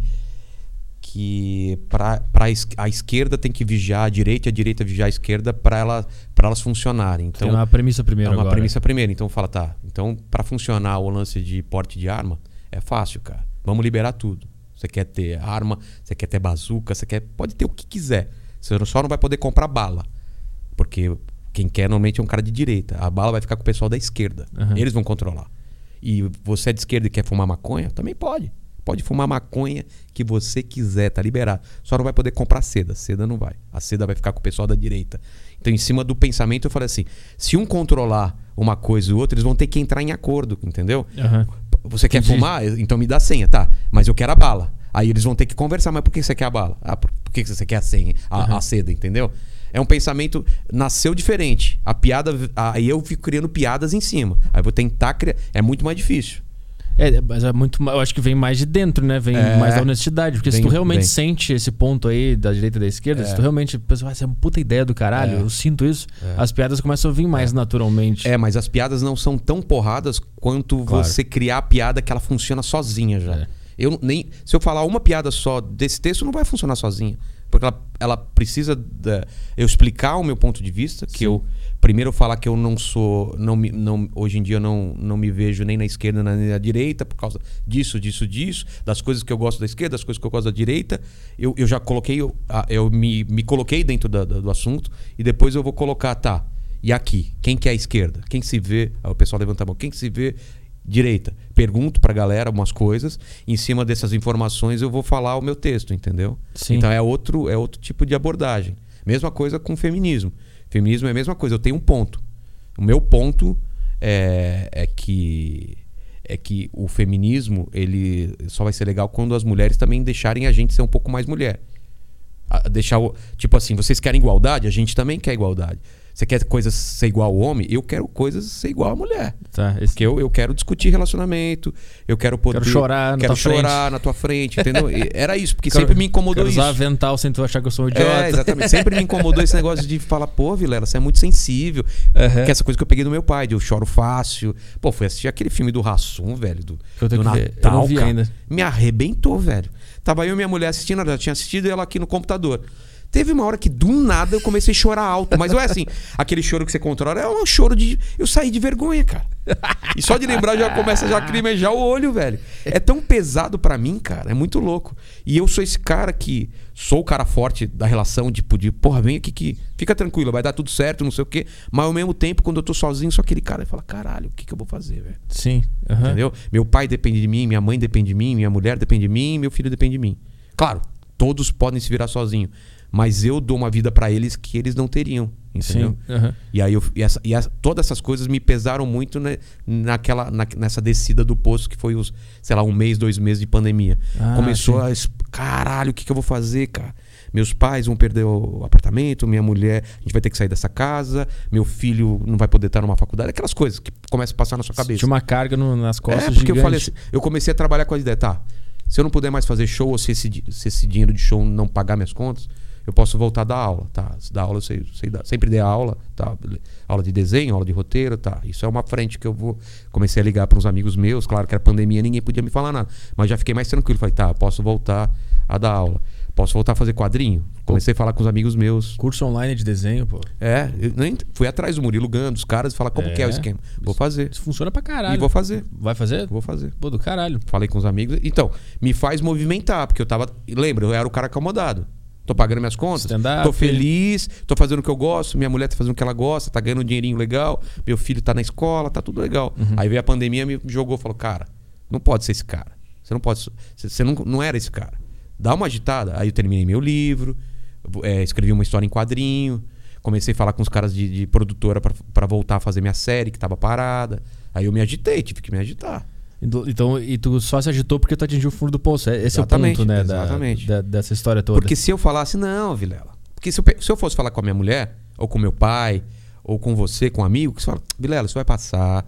Cara, você é um cara que é criativo. Todo mundo vai falar isso. Pá, pá, pá. Os caras vão te- querer te deixar bem. Aham. Só que eu não quero eh, isso nessa hora. Nessa hora eu quero realmente Sentir essa- sentir esse peso e Aham. falar, cara, se eu não fizer nada, eu, eu quero trabalhar com o pior cenário possível. Uhum. Tipo, qual é o pior cenário possível? É, não voltar aos shows como era antigamente, não ter dinheiro suficiente para pagar as contas, eu ter que sair da casa, fazer o pior cenário possível. Tá, diante desse cenário possível, agora, o que eu posso fazer agora? Que só depende de mim. É terminar meu livro, é fazer contatos, começar um podcast, fazer não sei o quê, fazer não sei o quê, tá, tá, tá. Beleza. Então o que depende de mim eu vou agitar. E quando você começa a se mexer, não sei o que acontece no A universo. engrenagem, ela- A engrenagem começa a funcionar, É coisa que louco você. isso. É louco isso. É. Uma coisinha que você mexeu aqui, cara, é o lance do efeito borboleta. Você começa a mexer aqui, vai. Cara, a gente, eu tô fazendo podcast filmado, que era uma coisa que eu nem imaginava. Eu ia fazer áudio, entendeu? Tipo, foi, um, foi um planejamento de um mês, dois meses, né? É. Foi do nada, assim, É. podcast. É. Só que são projetos, são projetos que estavam adormecidos. Na mente. Há quanto tempo? Aham. Eu, eu comprei uma, uma mesinha para fazer podcast de áudio há três anos. Por que, que eu nunca fiz? Porque tava bom pra mim. Eu tô fa... Cara, fazendo shows, não tô, não tô lotando teatro, mas tá dando uma grana boa, entendeu? Tá indo gente suficiente. Aham. É, meus vídeos estão melhorando. Tô fazendo o meu livro, que era a minha grande paixão de fazer um livro de projeto de 10 anos atrás. Consegui terminar ele na pandemia. Eu voltei a fazer quadrinho. Quer dizer, tudo isso, tudo isso eu voltei a fazer depois que eu pensei nisso, né? Falei, pô, tá tudo beleza, eu tô fazendo o que eu quero. Só que a parte de grana é que me martelava, tá? Mas isso, isso tudo é projeto. E, e dinheiro, e grana, e grana, e grana, grana. É, eu acho que esse, é- esse é um dos grandes lances da vida que eu aprendi há pouco tempo, né? Eu tô com 31, então É. eu não tinha essa noção de que o desconforto é o melhor lugar possível. É. Quando tem ali, quando o fogo começa a queimar na tua bunda, o teu cérebro começa a fazer, é Exatamente. ele começa a agir, começa Acredito que na humanidade sempre foi assim, né? É, é, é momento de guerra que É. a- os grandes avanços vêm, fome que a galera começa a se mexer e criar novas formas de plantar, de cultivar, e não sei o quê. é. E o, o grande. Inclusive tem um meme, né? Que diz que quando a geração que se, da guerra cria homens fortes, depois É. homem- os homens fortes criam a geração, Geração fraca. fraca e depois- a fraca cria a guerra e daí É. vai fazendo. Mas é isso mesmo. Mas será que é isso pra sempre? É esse ciclo aí? Não vai chegar num. Isso e nas artes, em todo lugar é assim, é sempre é, uma, um jeito um jeito contrário que briga com esse. É sempre assim. É, é só você ver as gerações também. É uma geração mais, mais livre, outra que quer mais censura ou mais fechada. Aham. A outra é mais livre. brigando com essa. É sempre assim, cara. Um briga muito pra ter liberdade, foi a geração do- dos meus pais e a minha. e É, agora a geração agora- nova, não. Você não pode falar isso. Não, não É. pode, não pode, não pode. Aí outra geração vai vir e falar: ah, o que, que são esses bosta que estão falando que eu não posso fazer? É. Aí livre de novo, aí depois a outra. É sempre assim, cara. Mas eu acho que essa é a primeira geração de jovens É. que querem menos liberdade. Que eu louco, nunca tinha né? visto Também isso. nunca tinha Porque visto era sempre os velhos reclamando que o jovem tava muito louco e falando Mas muita os merda. jovens querem liberdade em nome da liberdade. Não é louco isso? Eles acham que eles são libertários e vamos. É, pela liberdade eles querem censurar as pessoas. É, Na cabeça deles eles estão sendo. Eles estão sendo. avança- avançados avançados, e lutando pela liberdade. É, Então é é a primeira geração de jovens que conseguiu dar um nó na, no conceito de liberdade. É, porque sempre era uma geração mais nova brigando com os mais velhos pra. É. Porque o o velho, ele chegava, não, na minha geração a gente fazia isso, isso, isso. E aí eu olhava pro lado e tava os caras cheirando cocaína, sei lá. Porra, essa juventude de hoje em dia, não sei o quê. É. Aí essa geração da cocaína crescia e os caras estavam usando LSD. Não, mas essa geração tá usando uma droga muito pesada. Hoje os caras inverteu- inverteram tudo. Hoje É. eu, parece que todos os jovens de hoje estão na igreja e Mas ninguém é pode isso, falar cara. nada, ninguém pode usar nada. Ah, a Mel, por exemplo. A Mel acho que Comédia, fala não po- isso. Ela é, é maconheira. E os filhos dela não curtem, entendeu? Aham. Porque vê a mãe maconheira e fala, não... É assim, né? A mãe é liberal pra caramba e os filhos, ô mãe, você tá fumando muito, sabe? Essas coisas. Mas eu, eu dentro da comédia, eu me pergunto por que, que o jovem de hoje em dia, ele é tão. É... Porque eu, sei- eu- como, como jovem, quando eu era jovem, eu era completamente louco. E eu brigava e, pô, eu era completamente deslocado. E eu, eu era meio, sei lá, uma atitude meio punk de. Ah, foda-se, autoridade, regra. E os jovens de hoje, eles querem mais regras. E quando. e co- como a gente faz comédia, a gente sabe muito bem como é isso hoje. Hoje, um, um velho na plateia ri mais do que um jovem. É. Eu fico, que Na isso? cabeça dele ele tá se policiando, falando, posso rir disso? É. Não posso? É. Ou ele tá brabo porque tu falou uma coisa, e enquanto tem o velho que É seria muito- o cara que ficaria brabo porque tu. É muito louco, cara. Mas já estamos na fase já da saturação desse tipo de pensamento. Já tem uma, uma galerinha já achando ridículo isso. E, tipo, foi tanto cancelamento e tanto. É, não pode esquerda, não sei o que, que a galera já tá falando, para, gente, para. Então já estamos num movimento já contrário a isso, já. Eu acho, pelo menos. Você não tá sentindo um pouco já uma, uma contra-revolução em relação a isso? Pois é, eu não sei porque o meu público é muito específico, o meu que me acompanha. Então eu- a, a, a amostra que eu tenho é um pessoal que a priori já gosta de comédia já, É. e já quer ouvir loucura. A- Mas a- é uma bolha bem pequena aí. É, e o pessoal de fora, tipo, quando, quando algum vídeo meu sai um pouco da bolha, cara, ninguém entende nada. É xingamento, os caras muito brabo. É que nem a gente tava conversando, por exemplo, aquele filho sobre. Aquele, aquele seu vídeo sobre. Sobre o lance de incesto, né? De, de primo com Aham. não sei o que e tal. E tem todo um pensamento por trás, mas se você vê só aquilo, É. o cara vai falar, porra, o cara tá falando que parente tem que se comer É, e tal. é. Então, esse, esse, é o, esse é o lance. Eu não, Mas imagina quantas pessoas brigaram no passado pra gente poder falar isso, cara. É. Não é louco isso? Quantos comediantes foram presos, porque não Presos. podia falar certas palavras, não podia fumar no palco, não podia. Não podia nem fazer show sem o registro. É. Não sei se sabe dessa, não. Não. O Lenny Bruce ele era preso porque ele fazia performance artística é, desregulamentada. E aí os caras diziam, esse cara não pode estar no palco, ele não tem o, ele não, ele não é regularizado. Ele e fechou com um guarda, né? Vendo assim, os guardas assim, se ele ia é, falar alguma Se coisa. ele falasse a palavra errada, ele ia preso. E a gente tá indo pra isso, cara. Tá É. indo pra isso. Daqui a pouco vai ter uma polícia desses, desses justiceiros socia- sociais que vão ficar lá falando assim, É. gente, a- é, Vilela falou tal palavra, é, Vilela falou tal assunto. Será que essa premissa aqui é machismo? É. Não, tá nessa loucura, velho. Porque o seu é ao vivo, o meu é gravado. E eu sempre tem um cara lá que me ajuda na pesquisa dos convidados, que ele assiste o vídeo antes de ir pro ar. Ah, E ele levantou essa daí, falou: Vilela, esse último vídeo que você fez com falando de tal. X, Uhum. Será que vai dar galho isso daí que vocês falaram? Eu falei: Claro que não, velho. É, mas. É, No, no mínimo vão falar que a gente é babaca, agora não que a gente é machista. O que, que machismo tem? é isso, eu não, fui de falar, não, de falar for- que pegou, pegou, tipo, é que o cara fala que pegou duas capas de Playboy. Ah, Você acha que isso é machista? não. Ele não tá falando o nome da pessoa. Ele só falou, não, eu peguei já. Quem tá falando, né, do lance de sucesso e tal. Falou, É não. que nem quando a mulher fala, peguei dois jogadores de futebol. Exatamente, foi, foi, foi exatamente a coisa que eu falei pra ele. É. Ele falou, não, só tô te avisando porque você sabe como que é. Eu falei, cara, se quiserem cancelar o cara por isso, ou eu, porra, vai ser ridículo. É. Uma Mas- coisa é eu falar, eu peguei tal menina e soltar o vídeo dela transando com ele. É, não, dar é isso. detalhes, dar o nome da pessoa. É, cara. Você É. pode achar babaca? Isso pode, foda-se. É, isso eu acho babaca quando, quando mina, algumas mulheres falam algumas coisas e é o direito dela falar. É, eu, mas acho que é aí que vem o nosso papel como comediante de falar, não, isso aqui vai pro ar. É, eu vou botar exatamente. isso aqui. Vou empurrar essa linha mais pra É. lá, cara. Porque, Porque se a gente é, vem pra trás É. e começa a sentir o golpe, Eu começo a pedir desculpa. Por isso que o que o Rafinha fez naquela época É. foi muito importante. As pessoas não têm noção do quão importante foi quando ele não pediu desculpa. E, e- e o quanto é ruim é o Porta dos, dos Fundos ficar Pedir. tirando vídeo toda É. hora e pedir desculpa. cara. É, pra certos grupos, né? Porque outros, É. outros eles cagam. É, religi- religião foda-se. É. Agora gordo não É. pode. E outro, né, que eles tiraram? Ah, agora da, da, da mulher da. Que era uma sátira com a deputada lá e tal. Eu não vi. tiraram também. Puta, eu parei de acompanhar Eu também muito parei. tempo. Tava vendo hoje de manhã o, o deles no YouTube sobre o, o Natal, que eu sempre vejo, que é sempre uma puta produção. É sempre bom também porque eles provocam, né? Provoca. Mas E eu queria nesse que eles provocassem todo mundo, não só um É, grupo. eu né? também acho, cara. Puta, ia ser do caralho, cara. Eles tinham que ter feito uma sketch sobre gordo chorando, sobre piada de Puta, gordo. ia ser demais, cara. Ia ser demais. Uma Mas é puta que tá, o, que, acon- o que acontece? Eu acho que é medo de perder patrocínio, é, medo de perder dinheiro. É, medo de perder. Eu acho que é medo de perder patrocínio. Eu não vejo a hora de falar com alguém deles pra poder perguntar essas coisas, porque eu tenho essa dúvida também. É, porque Porque eles não eram essas pessoas. eles eram muito loucos. Era muito eles, louco. Você vê a não em chama, que é Eles- anti- é. o antigo Porta dos Fundos, era outra coisa. Eles expandiram a linha da, o da primeiro, o vídeo deles, acho que era de um travesti, não era o Porchat de travesti.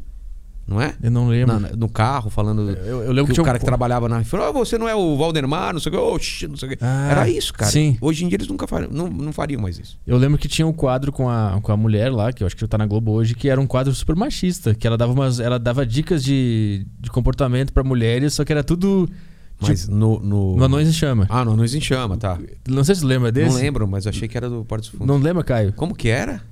É, Ela dava dicas de, de como que a mulher tinha que se comportar, mas tudo que ela falava era as coisas de machista, entendeu? Só que ela falava com aquela cara de, Ah. de cínica, como se ela estivesse falando a coisa mais certa do mundo. Mas ela fala pras minas se comportarem ou pra ser escroto que nem homem? Não, pra ser, tipo, se comportar. Tipo, Ah, tá. Era tudo ao contrário, era uma, era uma Entendi. vibe meio irônica, assim, era bem legal. Mas enfim, agora, agora já era. É, a galera não tá entendendo mais ironia, né, cara? Quando você fala uma coisa na piada, é exagero e ironia. E a galera. É, Não, isso, com- não, isso não existe É mais. que nem o, o Bill Burr tem o texto, né? Que ele fala assim. Que Da- você tá transando com a mina, a mina fala, oh, no, no. Aí ela vai depois falar, o cara me estuprou, pegou-se minha vontade. Ah, o cara leu o Aí o cara lê lá, oh, no, oh, no. Você está me batendo, É, você, está me matando. É, não foi assim Não que, foi assim não que ela falou. assim. Não você era... tinha que estar lá. Não É, foi assim. Exatamente, exatamente. Ah, você tá me matando, para. É. Ah, para. Não, aí tá. Ó, para, ah, para. Você está me matando. Não foi assim. Mas, Mas é, será que essa geração de hoje eles escutam o, o texto todo frio? Eles não veem Não, eu mais. acho que eles já escutam querendo achar os problemas. É. Ele quer ser o heróizinho, ele quer ser o, o paladino da E aí, a justiça. partir daí, ele deixa o Ele texto fala assim, frio. quer saber, o, cara, o- esse cara tá fazendo sucesso, o Whindersson, ou sei lá quem for que é o cara da... Eu vou achar alguma coisa errada dele e eu vou ser o cara que vai mostrar pra todo mundo e todo mundo vai compartilhar o meu post e eu vou ser o cara... Eu posso ser um bosta aqui na vida, eu posso bater na minha namorada, mas na rede social eu sou o justiceiro. E é assim que acontece. Vê o Carlos, o Marcius Mann. É o cara que falava que eu só faço humor do bem, não sei o que e tal. Aham. E na vida real era outra, né? E ele, ele. Puta, o foda é que quando ele foi se explicar na, no UOL. É, eu vi. Tipo, dá pra ver que a história não é bem assim, pelo jeito que ele, que ele É. fala, mas ele sempre diz: Ah, eu cometi alguns erros, eu fiz algumas Quais coisas. são os Eu erros? fico, caralho, o que, que será que esse e cara ela perguntando fez? toda hora, mas quais erros? É. Ele não fala quais É. erros. Porque ele não quer assumir nenhum. Porque se ele fala que esses erros ele fez e esses não, É. por enquanto ele tá falando que não fez nada. Alguns eu fiz, mas quais? Fala. Pô, eu- ah, posso ter feito isso, aquilo. tal. É. Ele não fala. cara. Eu não acredito em ninguém que vem e fala que ele é perfeito É. e, e que recebe aplauso. Tipo, qualquer pessoa que termina uma frase e as pessoas aplaudem, ah, É. isso aí, eu penso, ih, tem coisa aí. Exatamente. Eu prefiro o cara que é vaiado. Eu prefiro Também. o cara que tá todo mundo odiando. Ali tem verdade. Lembra na escola, cara. É o carinha que. A professora, a professora saía, era o cara que anotava quem conversava. Aham. Que o cara falava, professora, quando você saiu, é, o, o Petri tava falando não sei o quê, não sei o quê, não sei o quê. Ah, obrigado, Joãozinho. Então aqui, ó, não sei o quê, você, não sei o quê. Todo mundo odiava esse cara. É. Hoje em dia, não é. Virou, o mundo virou. Em vez de odiar essa pessoa que aponta o dedo e fica. Chata, a pessoa chata, Aí né? le- levam ele a, a, a- a qualidade de mártir, cara. Aí o que acontece? Como ele é um ser humano e faz merda, descobre merda dele, e aí ele vai ser, vai na mesma fogueira que os outros. É, é E isso. bem feito. E, aí a gente, e a gente que estaria do lado dele se não fosse isso, A gente É. vai falar, ah, que se foda, cara. É verdade. Se- Quantas vezes eu defendi o Porta, quantas vezes eu defendi é, todo esse pessoal e depois vi que quando aconteceu, por exemplo, com o Danilo alguma coisa, esse pessoal tava metendo o pau no Danilo. Falei, ô, é todo mundo junto ou não é, cara? É, só quando é o pessoal da sua turma, eu defendo, é, a, pra mim é a mesma coisa. Pode ser quem eu gosto ou quem não gosta, é o mesmo pensamento. Se é liberdade de expressão pra pra fazer piada, é tudo, cara. É, é verdade. Eu- Quando é mas quando é que será que isso se perdeu ao longo da- do caminho aqui, princip- principalmente no Brasil? Porque eu senti que a gente tava chegando num lugar muito foda na comédia, Tava. depois lá do CQC, Rafinha Basso, Danilo, Parará, foi crescendo, crescendo, crescendo, e aí começou a surgir uma cena foda, e tá todo mundo fazendo, aí eu, eu consegui espaço pra fazer e tal. Só que ao mesmo tempo existe um clima de medo em sair um pouco da linha e falar uma coisa errada. Principalmente aqui, cara, eu lembro que eu fiz os meus shows do Bexiga e no camarim. Agora, né? Faz pouco tempo. É, e aí no camarim o Meirelles falou: pô, é legal o teu show, só que tem que ficar na tua bolha. Se É. tu for pra fora, vai fuder pro teu lado. Aquela piada lá, tá, tá, tá. Eu, caralho, não era pra ser assim. É, não, era pra ser assim. E ele não falou por mal, ele falou porque ele é Não, amigo, ele- claro, ele, claro. entende, ele entende o que acontece, porque ele gostou da piada. Não, já vi alguns podcasts seus, trechos, que eu falei, cara, se isso for recortado, vai dar muita merda, cara. E não deveria, entendeu? É. É. É. Mas aí qual é o, o, o lance? Eu acho. Eu, eu tenho uma tese, mas eu não, não, não posso tá, Não sei se tá certo, mas eu acho que veio com a, a polarização política, cara. A esquerda sempre foi muito forte e, e- e- teve uma narrativa, e meio que todo mundo tava nessa. Quando começou a surgir uma outra ideia diferente dessa, esse pessoal começou a separar. Falou: esse pessoal aqui, ou a gente mata eles no início, ou eles vão crescer muito. Tentaram matar, tentaram descredibilizar, tentaram separar, e aí cresceu pra caramba. Que gerou raiva do outro Gerou lado. né? raiva do outro lado, porque falava, vocês são um bosta, porque vocês querem isso. Peraí, mas vocês também querem a mesma coisa que a gente. Não, a gente é diferente e tal. E aí virou eles contra nós e nós contra eles. Entendeu? E isso vem, sei lá, desde a época do Lula. O Lula que começou esse eles contra, contra nós. E o Bolsonaro elevou isso à décima É. potência. Acho que a política brasileira inteira ela é baseada na raiva do outro lado, né? Ela Mas não tinha isso, cara. Antes. Antes não existia isso. Era- mesmo quando tinha PSDB contra PT, não existia raiva, cara. Não tinha essa raiva. Era só dois candidatos lá brigando e o povo tava cagando pra isso, cara. Eu Tava lembro que, mas eu lembro que FHC tinha um, FHC e Lula, eu lembro que tinha um pouco de Tinha. Ah, os petistas, eu lembro que existia uma Existia. tensão assim. Existia essa, tensão, mas não. A gente ficava alheio a isso. Tipo, você é comediante, eu sou comediante, você é muito. Não existia uma. Ah, Ah, você tá errado. Se o cara falasse do Lula falasse do FHC, ninguém ia brigar numa reunião de família, Sim. ninguém ia brigar. É verdade. Também não tinha rede social também, né? A rede É. social deu voz pra qualquer idiota. Isso é o. O problema da rede social é jovem, né? Aí a gente vê a rede social e pensa que aquele é o mundo. aí, Na verdade, são uns caras. É, cara, porque se tivesse uma reunião de família e um moleque de 17 anos falasse alguma merda, o pai dava um socão ou falava, cala a boca, moleque. Paga suas contas primeiro e depois você vem falar alguma coisa na mesa. é. Hoje em dia esse moleque tá lá, falando assim, eu acho tal coisa, tal. E ele vive na casa dos pais, que é um puta do conservador. Dois mil ele RTs. É, é, e ele fala, não, eu sou contra o capitalismo, que não sei o quê, e tá digitando do seu, da- do seu iPhone que o pai comprou, que não sei o quê. Cara, é a primeira coisa que o, o, J, o Jordan Peter- Peterson que fala, né? Arruma sua casa pra, antes de consertar os problemas do mundo. Arruma seu quarto, né? Sim. E é isso, cara. Paga, paga umas contas primeiro, vê como que é sustentar uma casa pra você poder falar sobre mudar o mundo, cara. Calma. Mas, mas é como é que essa polarização tu acha que afetou a- dentro da comédia? Eu vejo na comédia, eu não posso falar dos outros. Na comédia começaram a tentar boicotar esse outro pessoal que se que a galera começou a falar que é fascista, esse pessoal que tá tá é, levando ideias é, diferentes. E aí começou aí começaram a prestar atenção nos assuntos e chamar, ah, você não pode falar isso de mulher, não pode falar de gorda, não pode... começou esse humor do bem. Lembra o Mignon quando fez o programa dele que falou que ia ser o humor do bem? Não lembro É, disso, porque ainda tinha o bem pânico, que eu não lembro. Tinha o pânico que fazia muito sucesso. Aham. Aí o Mion, pra se diferenciar, falou: não, o nosso é diferente desses que estão aí. O nosso é o humor do bem. E aí começou essa porra de tem o humor do bem e tem o humor do mal. Olha que loucura, a gente chegou no ápice da cultura brasileira na- em termos de comédia com o pânico de, É. de sentido de liberdade total, vamos na loucura. É, eles, eles começaram a, a detonar gente que nunca. Cara, artista, os, os atores da Globo sempre ficaram no pedestal. E eles falaram: olha, ah, tem estria, É. ah, não sei o que, você tá na geladeira. cravar- é, tá geladeira. Não é? Ninguém falava isso. Era Aham. sempre, ô, sou seu fã e quais são os seus próximos projetos? Mesmo que o cara fosse um bosta, entendeu? Mesmo que o cara tivesse feito merda, ninguém ia falar nada. E esses caras, eles falaram assim, cara, a gente pode zoar com todo mundo e dane-se. É político, é não sei o quê, sei. Sim. Teve o Ernesto Varela, né? Do Taz, que antigamente fazia isso, mas Ah, de lembro. forma muito isolada. O Pânico é uma versão do Taz a décima potência. Meio. É, Radical. No crack, É. na loucura. É. No mundo canibal a gente fazia isso também. Era, é- eram coisas que estavam surgindo que era pra demolir tudo que existia. Tipo, a gente não tem limite, galera. A gente vai zoar com tudo. Quanto mais escatológico, quanto mais pesado, quanto mais errado, a gente vai fazer pra, pra abalar mesmo. E, a- e na época a galera, nossa, cara, o que os caras estão fazendo? Eu lembro que a primeira vez que eu escutei na rádio alguém falar a palavra tesão numa música foi um absurdo, porque não podia. Você entendeu? Então, Aham. esses caras foram lá, chegou a minha geração também, meteu o pé na porta com Mundo Canibal, o Angeli e Laerte antigamente já tinham feito isso um pouco e a gente, cada foi aumentando até chegar um ponto e falou: "Epa, epa, cara, peraí. Vocês não podem fazer mais isso. Isso não é mais aceito". Quem falou isso? Ah, é assim agora. Os jovens. Ninguém sabe quem, É, quem falou. da onde vem o Ninguém isso? sabe. Isso que é muito louco. Mas é, isso é tudo é baseado em medo. As pessoas simplesmente não fazem porque tem medo de serem canceladas, de perder emprego, de não sei o quê. É isso. Porque as pessoas acham também. No fundo, elas sabem que o ideal seria todo mundo poder falar qualquer coisa, entendeu? Eu, eu acho que o stand-up, no final das contas, daqui a um tempo ele vai virar tipo uns clubes É. fechadinhos, meio que, sabe, aqueles, aqueles shows, ó, vai ter um show de stand-up É, ali. Pra, né, acho que vai. Eu acho que uma linha de stand-up vai pra isso. É, O- essa, esse humor é, fa- family, Real. é, Ah. family friendly vai estar em todo lugar. é. Entendeu? Sim. Mas o stand-up real, É, aquele que o real. cara vai se arriscar no palco, que ele, que ele vai falar um negócio que ele não sabe se funciona, É. esse vai ser reservado pra quem É entende, eu meio. Cara, você ficou sabendo? Vai ter um show lá É. sábado às 9 horas onde? Putz, eu, eu te falo. Tu fala na hora. No sábado eu vou saber. Eu não- ninguém sabe ainda. Ninguém sabe É, ainda. é. Vai ser na hora. É. Tu- E aí que todo mundo deixa o celular na entrada, É, não pode ser filmado. Nos Estados pode- Unidos é assim. É mesmo? É, lá Aqui tem- tem... que ser assim, cara. É, lá tu tem que botar o celular no envelope, Ah, eles lacram e quando vai embora eles te devolvem o celular. tem que ser assim. Porque o Luis C.K. se fudeu numa dessas. É. Quando ele voltou, Vazou, né? e aí um cara gravou o show e é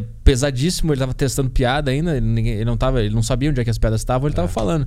E aí ele falava sobre algumas tragédias, algumas chacinas e tal. Vazou, o cara vol- de- foi cancelado de novo, que ele já É, tinha sido. né? atrasou um pouco a volta dele. É. É, verdade, cara. Mas ele é um cara que também tocou foda-se. Ele foi lá e lançou o especial dele por conta própria e falou É. de tudo que ele tinha que falar. É, cara, porque. Cara, não dá pra cancelar todo mundo a todo, toda hora. Não dá. A galera já tá de saco cheio disso. E também existe a tese de que o cara ele só é cancelado se um dia ele dependeu dos canceladores, né? Exatamente. Se ele nunca dependeu, Exatamente. a galera que tá com ele tá com ele. E vai entender, ah, ele cometeu um erro aqui, deixa, deixa quieto, vai dar Exatamente. tudo certo. Ou não foi um erro, foi uma piada assim. Se você não é famoso pelo fato de você ser o, o cara certinho e, É. e cagar a regra, então é, é passageiro, cara. A não ser, claro, que cometa um crime um- absurdo, é, um matou troço. alguém, Claro. estuprou aí, não tem jeito. Ou, né? Mas se não for nada grave. O do Luis C.K., cara, é grave, mas não dá pra colocar na mesma, na mesma balança do, do carinha lá que. O Bill Cosby, Do Bill Cosby e daquele outro também, o, o- do- do- do- da indústria de cinema, né? O- é o Jeff Epstein. é, aquelas coisas assim. Da ilha lá, da ilha da. Não, não, do. do Ah, o do House. Do, do, do House, do House of Cards. é, o House of Cards. Spacey. e é. Fala Da- no. Ke- Kevin Spacey. Kevin Spacey. Kevin- isso, o Kevin Então, Spacey. são graduações diferentes, né? Tipo, Mas o do Luis C.K., a, a, você a, sabe o que rolou, a né? versão que, dos amigos dele, das pessoas que conhecem, inclusive teve mulheres que defendem ele, fala, cara, ah, é? ele, ele, ele, Ele perguntava antes. ele perguntou, e tipo assim, ele convidou as mulheres pra ir no hotel, no quarto dele, elas subiram, elas foram lá, ele É. perguntou se podia se masturbar na frente, aí ele se masturbou, aí 20 anos depois ela vem e fala, É. entendeu? Eu entendo o lado de algumas mulheres, algumas. Algumas falam, puta, é o Luiz C.K., eu vou falar, não. Eu entendo isso também, um pouco. Tipo, eu vou me queimar com o cara, eu não ah, queria estar lá. entendi. Você entendeu? vai me tirar do É. show se eu não... É, exatamente. Mas, tá. A- a- alguma. a Tem várias delas falam, ah, foda-se, é um velho batendo punheta, sabe? O, o Doug Stanhope, sabe quem é ele? Sei, sei, porra, bom no, pra caralho. No livro dele, eu tenho o livro dele, ele fala que. Ele, ele, ele tem, uma, tem uma foto dele num comedy club, é, abraçado na Sarah Silverman e na Whitney Cummings, acho que é. E ele tá pelado, com o pau de fora. E Tá ele, zoando. ele botou essa foto no livro e falou: Cara, eu queria é, que isso virasse polêmica pra eu ficar mais famoso. Eu fiquei com o pau de fora do lado das minas, não aconteceu, não nada. aconteceu nada. E o Luis C.K. se masturbou É. e se fudeu. Eu também quero isso. Mas porque ele, ele era um desses caras também que eram meio politicamente corretos, assim, em algum, em algum sentido. O Luis C.K. Luis C.K., é. Ele era um pouco. Ah, um pouco, né? Ele é um dos Ah, ele dava algumas. Ele alfinetava muito a- o conservador, não sei É, o quê. é verdade. É verdade. Mas ele, mas eu acho legal, ele, e o Bill Burr e, o- e o- e vários caras, eles, eles, eles transitam nos dois lados, assim. Eles, eles pegam o que acham que é legal aqui e aqui. Eles, ao mesmo tempo que, que são que batem bastante na, na direita americana, cara, eles falam, foda-se, cara. Eles falam, é, o Bill Burr É, principalmente. tipo, é liberdade de expressão, eu posso falar tudo, É. cara. E, o, e, o, e o pessoal da turminha dele acha que não, não, você não pode falar tudo. Fala, eu falo tudo e foda-se. É. De que geração da comédia nacional tu é? Tu, tu entrou em que momento? Cara, eu, eu, tenho umas. Eu, eu calculo as gerações conforme a minha cabeça. Não existe ainda um, Não, a vai, história. Mas tem aquela mapa. primeira geração, vamos colocar uma primeira geração, né? Aham. Jogo, é, Danilo, Rafinha, tal, tal, tal. Aham. Tem uma segunda geração, que é Maurício Meirelles. Puta, eu não vou lembrar direito quem são. Tortorelli, tem uma, uma segunda Oscar geração. Filho, né? Oscar Filho. Oscar Filho é da primeira. Ah, tá. Da primeira. Eu tô entre a segunda e a terceira geração. A terceira geração é a geração do Thiago Ventura e a segunda é essa segunda geração que, que veio a partir do que é o Morgado, Aham. o, o Meirelles, não sei o quê. E eu tô logo no, no- logo no- colado com esses caras é um pouco à frente dessa terceira geração que veio essa molecada aí, o de Cardo, o de, de Lopes, Lopes. O- o Ventura, o, o Os quatro amigos? é, os quatro amigos e tal. Então, M- Mas na isso no stand-up, né? ah, você tá falando Na comédia, de forma geral, tu, Ah, eu tô mais a... pô, eu tu sou pavimentou. Se a gente falar em, em internet, eu sou É. dos, do- da- da- dos dinossauros, cara. Eu, a, o- a página do Rafinha, o Mortadela, Charles.com Charles.com. é, é uma turminha que meio que começou a internet. O Zé Graça, um pouco depois, eu, acho. A segunda geração da internet é ele, então. É, é. A primeira geração foi a gente, cara. Mas Sem da- saber. Porque eu achei que a gente já tava ah, entrando atrasado, mas eu vendo hoje pra trás, não. É, foi um dos pioneiros, né? É, ma- mas é que é uma época que a galera tava. A gente entrou um pouco com a bolha já estourada. Teve uma bolha que muita gente ganhou milhões, cara. Criava um site e era vendido por, sei lá, 2 milhões, 10 milhões. E a gente falou, cara, a gente precisa ficar rico com isso. Quando a gente entrou, já tinha acabado essa bolha. Esses Estourado. sites tipo chart.com, esses. Não, não, antes, antes da sites? gente. Antes. Sites, o cara criou um site de um negócio X. Não Sei era lá, não de, de entretenimento desse, Não, não, não. Pode até ser, mas não Entendi. era, sei lá. Uma forma de. Um site que alguém falou, cara, a gente vai ganhar muito dinheiro com isso, vamos comprar e, e crescer isso. Aham. E, e depois viram que se fuderam, porque a grana que eles pagavam não, não, não voltava. Não vingou, né? Mas era uma coisa que tava crescendo tão rápido, e aí esses caras ganharam muito dinheiro, venderam para outros trouxa aí, lá de fora, umas grandes empresas, alguns foram para frente, outros não. E aí a gente não conseguiu entrar nessa. Quando a gente entrou, já tinha. Já ninguém mais dava muito dinheiro para essas que, coisas. que ano foi que, que tu entrou na internet? Cara, posso estar errando, mas sei lá, oit- 98, vai. 98. É, por aí. 98, 99. E qual era a, a, a, a, intenção cômica por trás? Qual- O que, que tu passava na tua cabeça? Tu, tu pensava em tudo isso? Eu quero fazer Cara, eu sei comédia, exatamente, eu sei exatamente da nossa primeira reunião, cara. É assim. Ah. A gente vai- nunca vai passar isso na Globo, nunca vai passar isso em qualquer lugar. Vamos fazer uma coisa o mais absurdo possível para as pessoas ficarem tão horrorizadas que elas vão ter que compartilhar. Tipo, olha que absurdo isso. Era isso o nosso pensamento. Era um garoto que comia merda. Era um, um mágico zoando um, um, Mr. o Mr. M. Que ele enfiava uma corda na boca, tirava pelo cu e aí, ó, como você fez isso, Beto Magnífico. Aham. Aí tinha todo um negócio absurdo para como ele fazia isso, entendeu? Então era assim, era como a gente pode ser o mais absurdo e a gente dê mais risada possível. A gente ria muito, fala, cara, a gente, a gente não vai fazer isso, a gente fala, vai, vai. Então quanto mais a gente se sentia proibido, mais a gente tinha vontade de fazer. E a gente sabia que assim como a gente, um monte de gente ia gostar daquilo, porque a gente mostrava, fazia as vozes e fazia o negócio, e a galera cagava da risada, entendeu? Aham. Então a gente sabia que tinha um público para isso, que não era atendido com desenho, que era uma coisa para criança, entendeu? A intenção inicial também foi um negócio de, porra, o que eu quero não tá passando É. na TV É. pras pessoas. Não, mas a gente sabia que aquilo não ia passar de qualquer jeito. Jamais. Jamais. Sim. Só que a gente achava que a internet, que era essa coisa nova que estava acontecendo, a gente meio que ia dominar, porque, cara, é a nossa geração e essa galera quer isso. Não quer a Globo, não quer os desenhinhos da Globo, não quer não sei o quê. A MTV tava começando com um garoto enxaqueca também, e a gente falou, caralho, de repente na MTV, quem sabe, talvez, não sei o quê. Mas a gente fez pra gente se divertir. Mas a gente sabia, no fundo, que ia dar muito certo. N- não de grana, mas que explodir isso em algum momento. E Porque os o- números foram muito grandes logo de cara. É isso que eu quero saber, o, o- o know-how, co- como fazer um site, como fazer uma animação tocar na, num site. Isso era muito arcaico, né? Tinha- Quem é que sabia isso? Então, sempre era um amigo, um primo, não sei o quê. Tipo, a, a- a gente tinha uma escola de desenho. Tinha uma escola de desenho que era. A gente fez muito sucesso. O que é o stand-up hoje, na- no, no final dos anos 90, eram os quadrinhos. Eram os caras que estavam fazendo quadrinho para os Estados Unidos, cara. A gente montou, os cinco mais famosos montaram uma escola e um estúdio. Cara, a gente dominou, era 300 alunos, trabalhando com as maiores agências, fazendo desenho e saindo todo quanto é jornal, programa de televisão. A gente aproveitou dessa fama e falou, cara, o que, que é o próximo passo? Vamos fazer desenho animado? Vamos. Chamamos um maluco que era aluno nosso, que ele já tinha umas animaçõezinhas. O irmão dele sabia programar e o primo dele sabia fazer o site. Então, assim, a gente juntou. Vamos fazer isso? Vamos pegar os seus personagens, os meus personagens, que eu já tinha personagem que eu fazia tira para jornal, fazia charge. Morei em Manaus, então tinha os canibites, por isso que vem Mundo Canibal, daí o nome. Vamos montar, chama Mundo Canibal e só vale tosqueira. Beleza, aí lançamos, cara.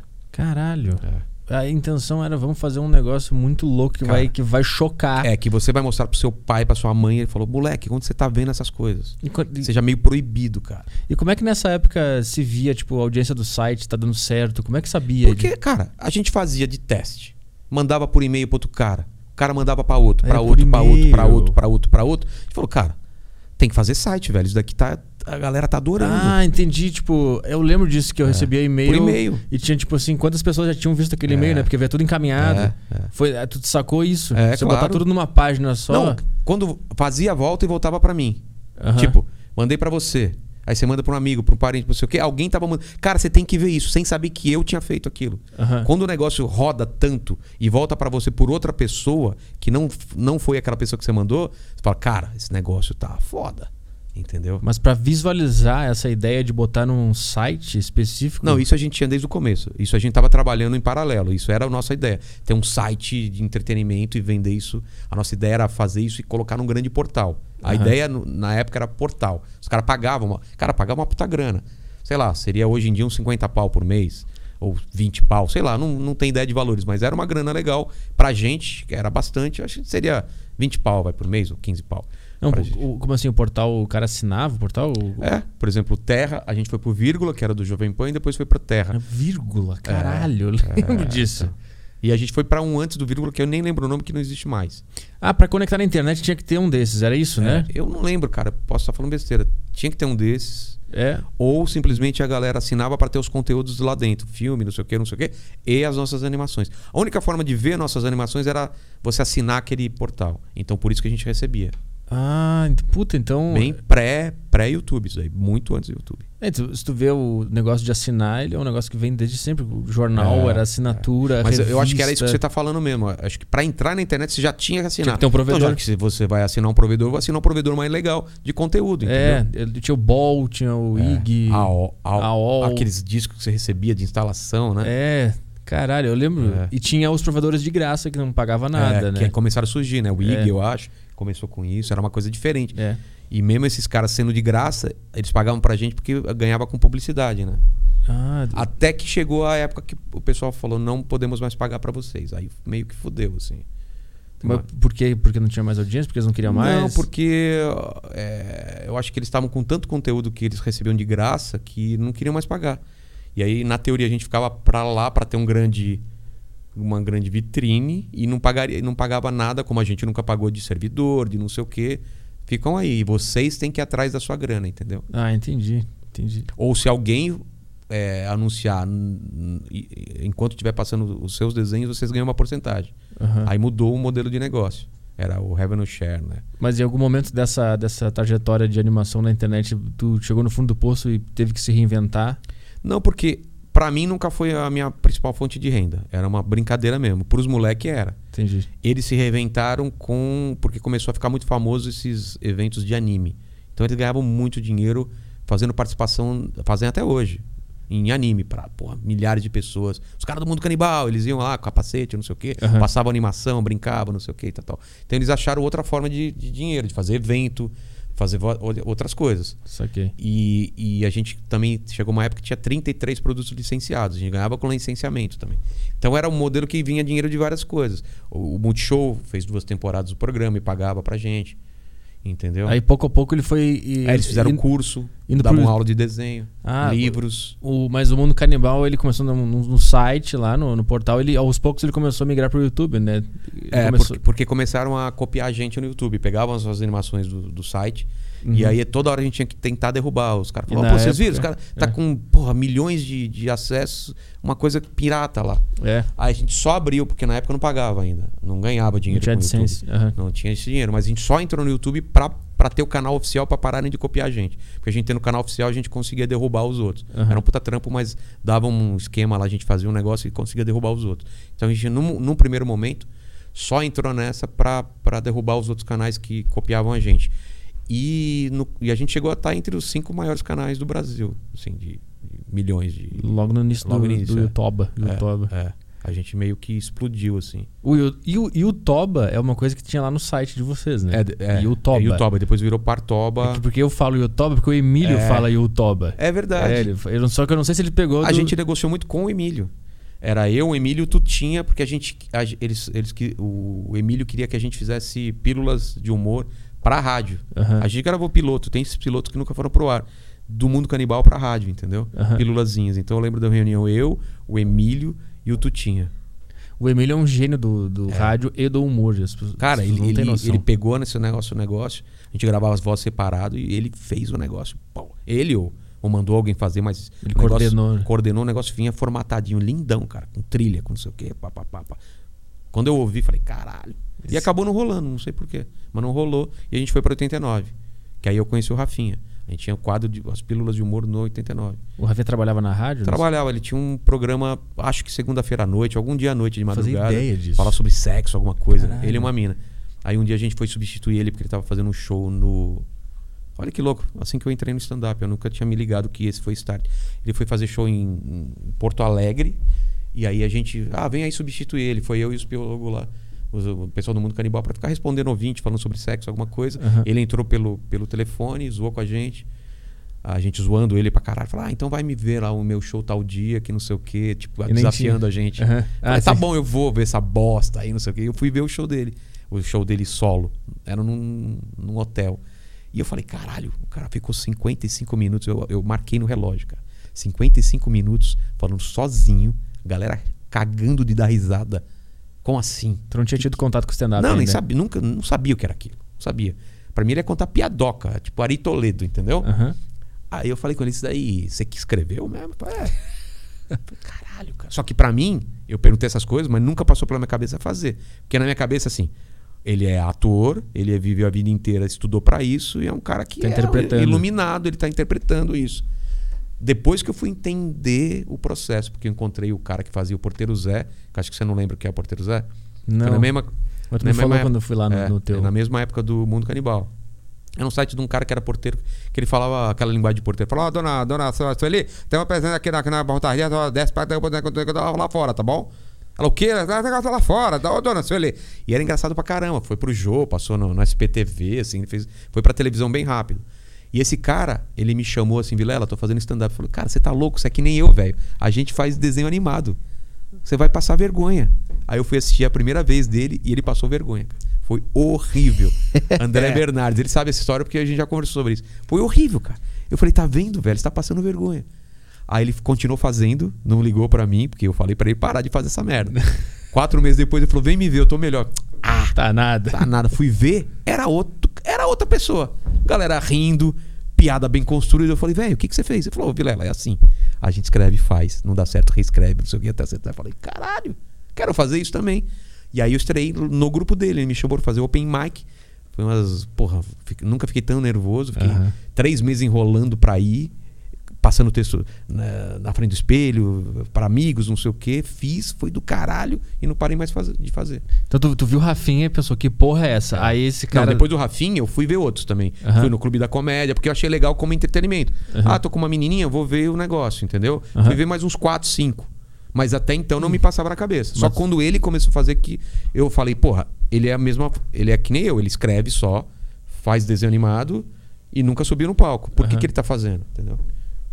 E aí, tu lembra dessa, do teu primeiro open mic? O que que tu falou? Qual era o... Qual era... lembro, lembro, lembro. era exatamente. Era pra fazer, tipo, sei lá, 7 minutos eu fiz 14. É que nem- 15. É, você também.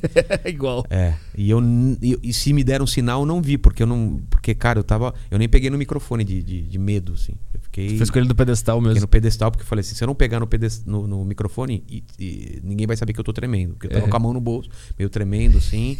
É, Onde foi isso aí?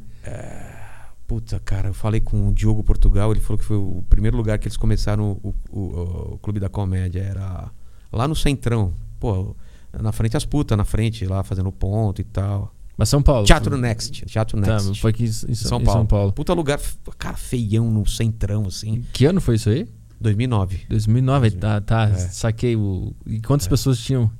Cara, tava lotado, cara. Tava cheio. Era uma noite que tava sempre cheia, cara. Devia ter umas 60 pessoas. Lotado o barzinho lá. Cara, tá, ficou, ficou três meses Sabe quem preparando- fez comigo? Ah. O Thiago Carvalho. Thiago Na Carvalho. mesma noite que eu, que eu, que eu estreiei, Ele, o- ele, tava também começando estreou. também. Só que ele ficou tão apavorado que ele parou, ele ficou sem fazer, um, acho que uns meses, muitos meses. E ele falou pra mim que ele voltou depois. E tu, quando tu fez depois da primeira vez, Não, tu... eu fiz e não parei mais. Porque o meu foi bom, cara. Por incrível que pareça, foi muito bom. Cara, claro que eu vendo hoje é uma bosta, mas Claro. tipo, o resultado na hora foi muito bom. Meu segundo show foi uma merda, porque eu tava muito confiante. É. Aí o primeiro foi do caralho, pra mim, né? Pra Sim, mim. como experiência. Como experiência, falei, caralho, tudo que eu imaginei funcionou. Porque eu testei muito na frente dos meus amigos. Eu falei, eu não sei fazer na frente das pessoas, então eu vou fazer na frente de amigos. E aí eu me travava. Toda hora que eu ia fazer na frente dos amigos, eu travava. E aí eu me liguei porque eu tava me travando. Porque eu sou muito de estudar, pô, eu fui atrás, li livro e tal. E aí quando eu fiz todo o texto, deixei ele redondinho, falei, agora eu vou. Então quando eu fui, eu tava muito seguro do texto. Eu não tava seguro comigo. Mas o texto, ele tava totalmente decorado, eu sabia exatamente. Tinha uma lousa que eu desenhava, tinha uma piada que eu desenhava. Era muito em cima do mundo canibal. Então eu falava sobre, sobre, sobre eu sou do mundo canibal, não sei o quê, papapá. Tinha, umas, tinha uma piada que logo de cara foi forte, tá até no meu primeiro solo, que, ela, que era o lance daquele negócio. Isso não é resposta, entre que arranca bosta, bosta não se arranca. essa grana. Aquelas brincadeiras de dia de criança, Aham. isso, isso pegou a galera de cara, esse lance da nostalgia. Então eu vi um puta caminho lá. E aí de lá comecei a fazer. Por, pelo fato de eu ser do mundo canibal, eu pulei etapas. Eu já comecei a fazer ganhando, acho que meu terceiro show já, me, já ganhei cachê. É, o... Porque as pessoas não sabiam que eu tava começando meio Aham. assim. Tipo, eu tava fazendo o Next, aí tava o Morgado, me assistiu, sei lá, na minha terceira apresentação. Vai. Aí ele falou, pô, fazer lá no Divina Comédia. Falei, vou. É, lá é- são 15 minutos. Eu não tinha 15 minutos. Eu fiz 14, mas você imagina como foram esses 14. Né? Eu não era 14 minutos bons, entendeu? E aí eu fui, fui lá no dele e eu, eu, eu testei mais uma semana ou duas e eu tinha 12 minutos legais, assim. Aham. E eu fui lá e eu saí com 12 minutos e o cara falou, cara, você tinha mais 3 minutos. Eu falei, não, cara, saí no aplauso e tal. Saí no- Me falaram sai pra- em cima. É, saí em cima. Mas é que assim, eu não tinha mais. Nem, eu, eu peguei tudo de bom e fez, cara. Mas tu- quando tu disse que tu leu o livro e estudou, tu leu o livro de comédia ou tu leu o livro, livro sobre... da, tem um livro que todo mundo leu no começo. É o da mina sobre técnica, É, né? como chama lá? Judy Carter, não é? Isso. É. Tu- foi esse que tu pegou. É. Mas como é que tu teve acesso a esse livro em 2009? Porque esse negócio, por exemplo, o cara do, o, o cara do Porteiro Zé falou, É. cara, lê esse livro. Ah, entendi. Aí, aí eu descobri que ele era. Todo mundo lia esse livro, entendeu? Tinha uma versão em PDF, sei lá, que, traduzida que todo mundo lia isso. Isso abriu minha cabeça. Depois veio o livro do Léo Lins, mas bem depois. Que é, que é meio que a, é a mesma coisa, É. só que pra nossa realidade, É, assim. Porque, porque ele fala da experiência dele também. é, né? e a, a ensinar que essa técnica a mais básica de todas, né? É, de, de, de Você tá regra de três e não sei o quê. Você tá surpresa, blá, blá. é, surpresa e tal. E quando é que foi que tu começou a se soltar, entender que tu podia arriscar outras técnicas? Cara, foi muito se rápido. apegar assim, pra mim técnica. foi muito rápido. Como era uma paixão naquela época, eu fazia muito show, tinha muito show. Fazia quase de segunda a segunda, cara. Em poucos meses eu tava fazendo em todos os lugares. Caralho. assim, em todos os lugares fazendo muito show. Então, eu, Mel, o Sarro, assim, dessa geração, a gente meio que rapidamente a gente começou a fazer muito show, muito show. O Patrick e tal. Então foi uma geração que já pulou rápido e começou a ser convidado. A gente, a gente fazia e a gente se encontrava, porque eram, eram poucos caras que estavam começando e já tava, tinha texto legal. Então a gente fez muito rápido. Tanto que eu gravei meu primeiro solo muito rápido, assim, muito rápido. Eu Quanto tinha. tempo depois dessa. Puta, cara, eu preciso ver na. na Mas foi tipo um ano, dois? Não, não, não. Ninguém gravava solo na época. Ninguém ah, gravava tá, solo. entendi. É, tipo assim, eu fui nos, quando começaram a gravar solo, mesmo os antigos, os mais antigos, eu já, já tava lá também. Tipo, na época que a, a Netflix falou, queremos especiais de comédia, eu não vou saber o ano, mas tipo, eu, eu já tinha o meu, tá aqui, ó. Tá aqui, ó, eu vou- acabei de gravar, toma aí.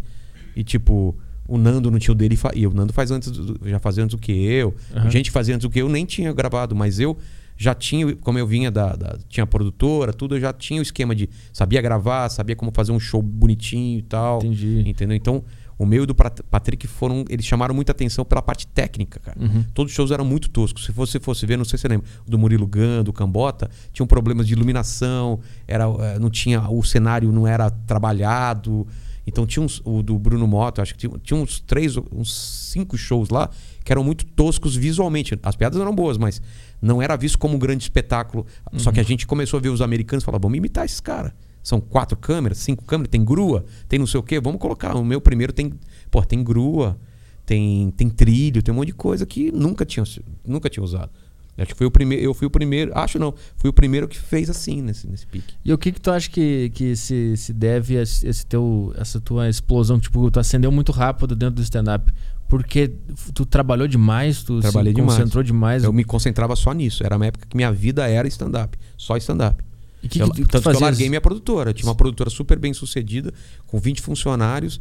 Assim que eu comecei a ganhar muito dinheiro com stand-up, quando eu ganhei, cara, quando eu ganhei uma puta grana assim num mês, falei, cara, vou fechar minha produtora. Aí eu fechei minha produtora, mesmo dando muito dinheiro, porque eu não aguentava mais trabalhar com publicidade. Falei, nunca mais quero ver isso na minha vida, cara. trabalhava com, com gravação de comercial? O que que era? Fazia tudo de pré-produção. Tipo, é, é, sabe o que é Animatic? Não. Eu fa- fazia storyboard, Tá, isso eu sei. é, storyboard, layout. Storyboard é uma história em quadrinho de um filme, para quem, não- pra- pra quem nunca ouviu falar. Uhum. Um- todo filme ele é, ele é feito em, em forma de quadrinhos, é o storyboard. O Animatic é um desenho animado do filme final, super simples. Imagina o seguinte: você, você tem a Brahma, você quer fazer um comercial novo da Brahma, você tem três puta ideia. Você tem a alternativa de o seguinte: fazer três filmes e jogar fora dois, porque são três ideias, e aí vai ser caríssimo, ninguém faz isso. Ah, entendi. Então você tinha que ir com uma ideia, mesmo que o cliente queria essa ideia, mas você queria essa, não tem como você brigar por essa, porque ele já ele quer essa. Uhum. Aí os, os diretores de arte de criação falam: "Não, cara, vamos fazer animatic. Eu vou, vou provar para você que minha ideia é melhor". Pegava três ideias e a gente fazia uma animação muito, muito simples, tipo, sabe, bracinho levantando, o cara aqui mexendo a boquinha, mas que era com o mesmo enquadramento, dirigido pelo cara. Aham. O diretor, em vez de dirigir o filme, ele dirigia uma animação. Então saía exatamente como era o filme, só que em forma de animação. Três. Muito barato, muito mais barato do que fazer um filme. Um filme iria custar, sei lá, 400 pau cada um, 500 pau. É, um animatic custava 7 pau. Aí vocês assistiam a, essa animaçãozinha pra ver qual que era Aí ele passava a pro boa. cliente e o cara falava, ó, é Ah. o terceiro aqui. E tu, tu era responsável por essa parte dessa Tudo. animaçãozinha. Cara, teve uma época que a gente fazia, sei lá, 40 animatics por, por mês, assim, sabe? Fazia não sei quantos quadros de. de- Era a maior produtora de pré-produção do Brasil, mas disparado. Ambev, cara, a gente fazia coisa pra caralho, pra caralho. Muito, muito. Foi a época que eu ganhei dinheiro e que eu guardei dinheiro pra pandemia. Essa, se eu não tivesse essa época, eu tava fudido na pandemia. Porque eu fiquei muito tempo sem ganhar dinheiro na pandemia. Quando é que foi na tua vida que tu, tu descobriu que tu tinha traço artístico e que, é, que é esse, essa tua vocação na, De desenho? na vida? De tudo, porque o desenho foi Ah, a tua foi primeira, né? Não, desde criança, cara. De desenhar. Tipo, assistia um desenho que você não deve nem saber qual que é. É a minha maior paixão. Minha, minha vida mudou a partir do momento que eu fiquei apaixonado pelo Speed Racer, cara. Ah, eu lembro. Cara, Speed tudo Racer. era Speed Racer. Eu desenhava na parede, desenhava no papel, fazia corridas, fazia tipo história em quadrinho, tudo, Speed Racer. E aí eu comecei, aí tinha um de- eu lembro que no prezinho teve um concurso de desenho e eu ganhei primeiro lugar. Aí era uma conta na poupança. Sei lá quanto era na época. Já ganhei dinheiro com isso. Ah. Aí meus pais já cresceram o olho, falou: "Cara, sabe aquele negócio do meu pai? Fala: "Eu trabalhei muito para meu filho poder fazer o que ele quer". Então é desenho e futebol, eram as duas coisas. Ou vai ser desenhista ou jogador de futebol. E ele, e ele me preparou para as duas coisas. Ao mesmo tempo que eu treinava pesado, jogava e tal com futebol, é, ele, ele me pagava uns cursos lá para fazer cursinho de desenho. Fiz vários cursos em São Bernardo, desenho. Comecei a ficar bom muito cedo, tanto que 14 com 14 anos eu fui empregado numa agência de publicidade já. Então, Ah. assim, eu, eu percebi logo cedo que o cara desenhava muito melhor do que todo mundo. E, era, e é estranho quando você. Parece um superpoder. Não sei se já aconteceu isso com você em alguma Não, coisa. não, mas é um superpoder. É a mesma coisa do cara que sabe tocar muito novo e caralho, você toca. Era a mesma coisa, tipo, o professor tava na sala de aula, eu fazia uma caricatura dele e tava igual, ia, sabe, o nariz grande, eu, é, eu já ah, fazia aquela caricatura de aumentar o nariz ou alguma Aham. característica e todo mundo fala, caralho, o professor gostava, aí eu fazia de outro, ou faz um desenho pra mim, faz não sei o quê. Aí comecei a fazer desenho pra todo mundo, isso já na escola, e eu falei, cara, eu, eu- claro, tô falando de um, de um- de um micros- microcosmo de São Bernardo, periferia e tal. Aí a partir daí eu fui estudar na Escola Pan-Americana, que era o meu grande sonho, que era a maior escola de desenho da América Latina. Sei lá, com quantos anos? Sei lá, 12 anos, 11 anos, não sei, fui lá. E aí sim eu tomei um choque de realidade, porque eu era um moleque junto com adultos e adolescentes que desenhavam 20 vezes melhor do que eu. Porque eles eram adultos já. já eles tinham, eu era o mais novo de longe, assim, o, mais, o, o- mínimo lá que tinha, que tinha mais 10 anos a mais do que eu. Então cheguei lá, E tomei um choque de realidade. Falei, ah, você- achava bom? Aham. Agora você tá com os caras pique. Então, o primeiro o ano lá, eu fui o cara que corria atrás. Então, o professor pedia um exercício, eu fazia 20, fazia 30, porque eu era moleque, cara, queria aprender. Aí eu comecei a ganhar o professor e tal, mas ainda tava muito atrás dos caras. Segundo ano, velho, segundo ano eu arrebentei. Eu arrebentei, assim, ganhei todos os prêmios lá, fui o melhor aluno, não sei o que, o cara já me pegou. O, o diretor me levou numa agência, mostrou, ó, esse cara como é bom, peguei o trampo, comecei a trabalhar, porque o cara falou isso, tipo, é uma joia que tá na mão, ó, um moleque de, sei lá, 12, 13 anos, esse cara é bom. E o terceiro ano, mesma coisa, só que eu terminei o terceiro ano, os caras me falaram assim, você não quer dar aula aí? Eu falei, o quê? Sei lá, eu tinha 16 anos na Caralho. época. Então eu fui, se eu não fui o mais novo, fui um dos mais novos a dar aula na Pan-Americana. Então eu era um moleque, sei lá, de 17 anos, porque eu passei por um treinamento lá de um ano.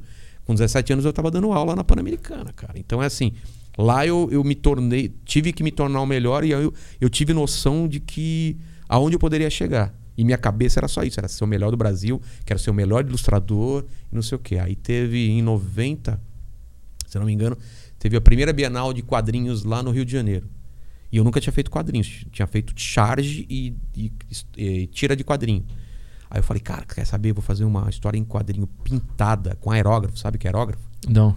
Sabe os negócios que os caras pintam o capacete, que é com ar, assim, é, liga num compressor? Sim. E você vai passando e vai dando degradê e deixa aquelas pinturas todas realistas pra caralho. E, eu, e eu manjava disso. Eu tinha um, um, um aerógrafo em casa e tal. Eu falei, cara, ninguém vai fazer em aerógrafo. Fiz uma puta história de ficção científica de cinco páginas, eu acho, ou mais, toda pintada, realista, ganhei o primeiro prêmio. Eu falei, caralho, peguei esse quadrinho, mandaram para os Estados Unidos, peguei uma, peguei uma, peguei uma, uma história para fazer lá, ganhando em dólar, cara. Meu pai tava felizão, falou, cara, você se achou. Aí eu larguei o futebol. Eu tava paralelo com o futebol, lembra? Ah, sim. Larguei o Toda essa futebol. história que você tá contando, ao mesmo tempo Ao você tava Nunca larguei. jogando. Eu era o cara que tava disputando os campeonatos. Tinha- a gente ganhou o campeonato da escola, da, da- da- como chamava? O campeonato da O entre as interescolar. escolas. É, essas coisas. A gente Aham. ganhou e tal. Eu tava no Santo André, dividia as coisas. Mas eu já tava sacando que eu não ia ter uma carreira muito boa no, no, no- no futebol, futebol. porque não, era, não tinha altura suficiente, não tinha corpo suficiente, era muito magrinho e tal. E, e, no, e, na, e no desenho eu não, não tinha nada que fosse contra mim, Aham. só a favor, entendeu? Então eu, eu mesmo já estava optando por isso, até que eu larguei totalmente e, e fui pro. Entrei de cabeça, que é negócio que, tipo, a minha vida, minha vida social era, era só desenho. Quase não saía, quase não fazia nada. Era aquele. Você vai- normalmente você vê desenhos e quadrinhos, os caras são muito quietão e na deles, porque é, o cara fica no- virando noite na Sim. prancheta, cara. E eu era esse cara. Totalmente quieto, totalmente Tímido, envergonhado, introspectivo. é, introspectivo pra caralho, não conseguia enxergar em mulher e tal, e aquilo me fazia mal, porque eu não eu, eu tava vendo minha vida passando e falei, caralho, eu tô fazendo o que eu gosto, mas e eu lembro até hoje a decisão que eu tomei na minha vida, eu falei, não vou ser mais esse cara, cara. E aí eu comecei a quando eu tinha trabalho na escola eu ia apresentar na frente da sala de aula, chegava nas meninas eu ia falar, quando ficava aquela, sabe, molecada no shopping assim, ah, quem fala, quem fala, meninas lá. Eu- Falei, eu vou.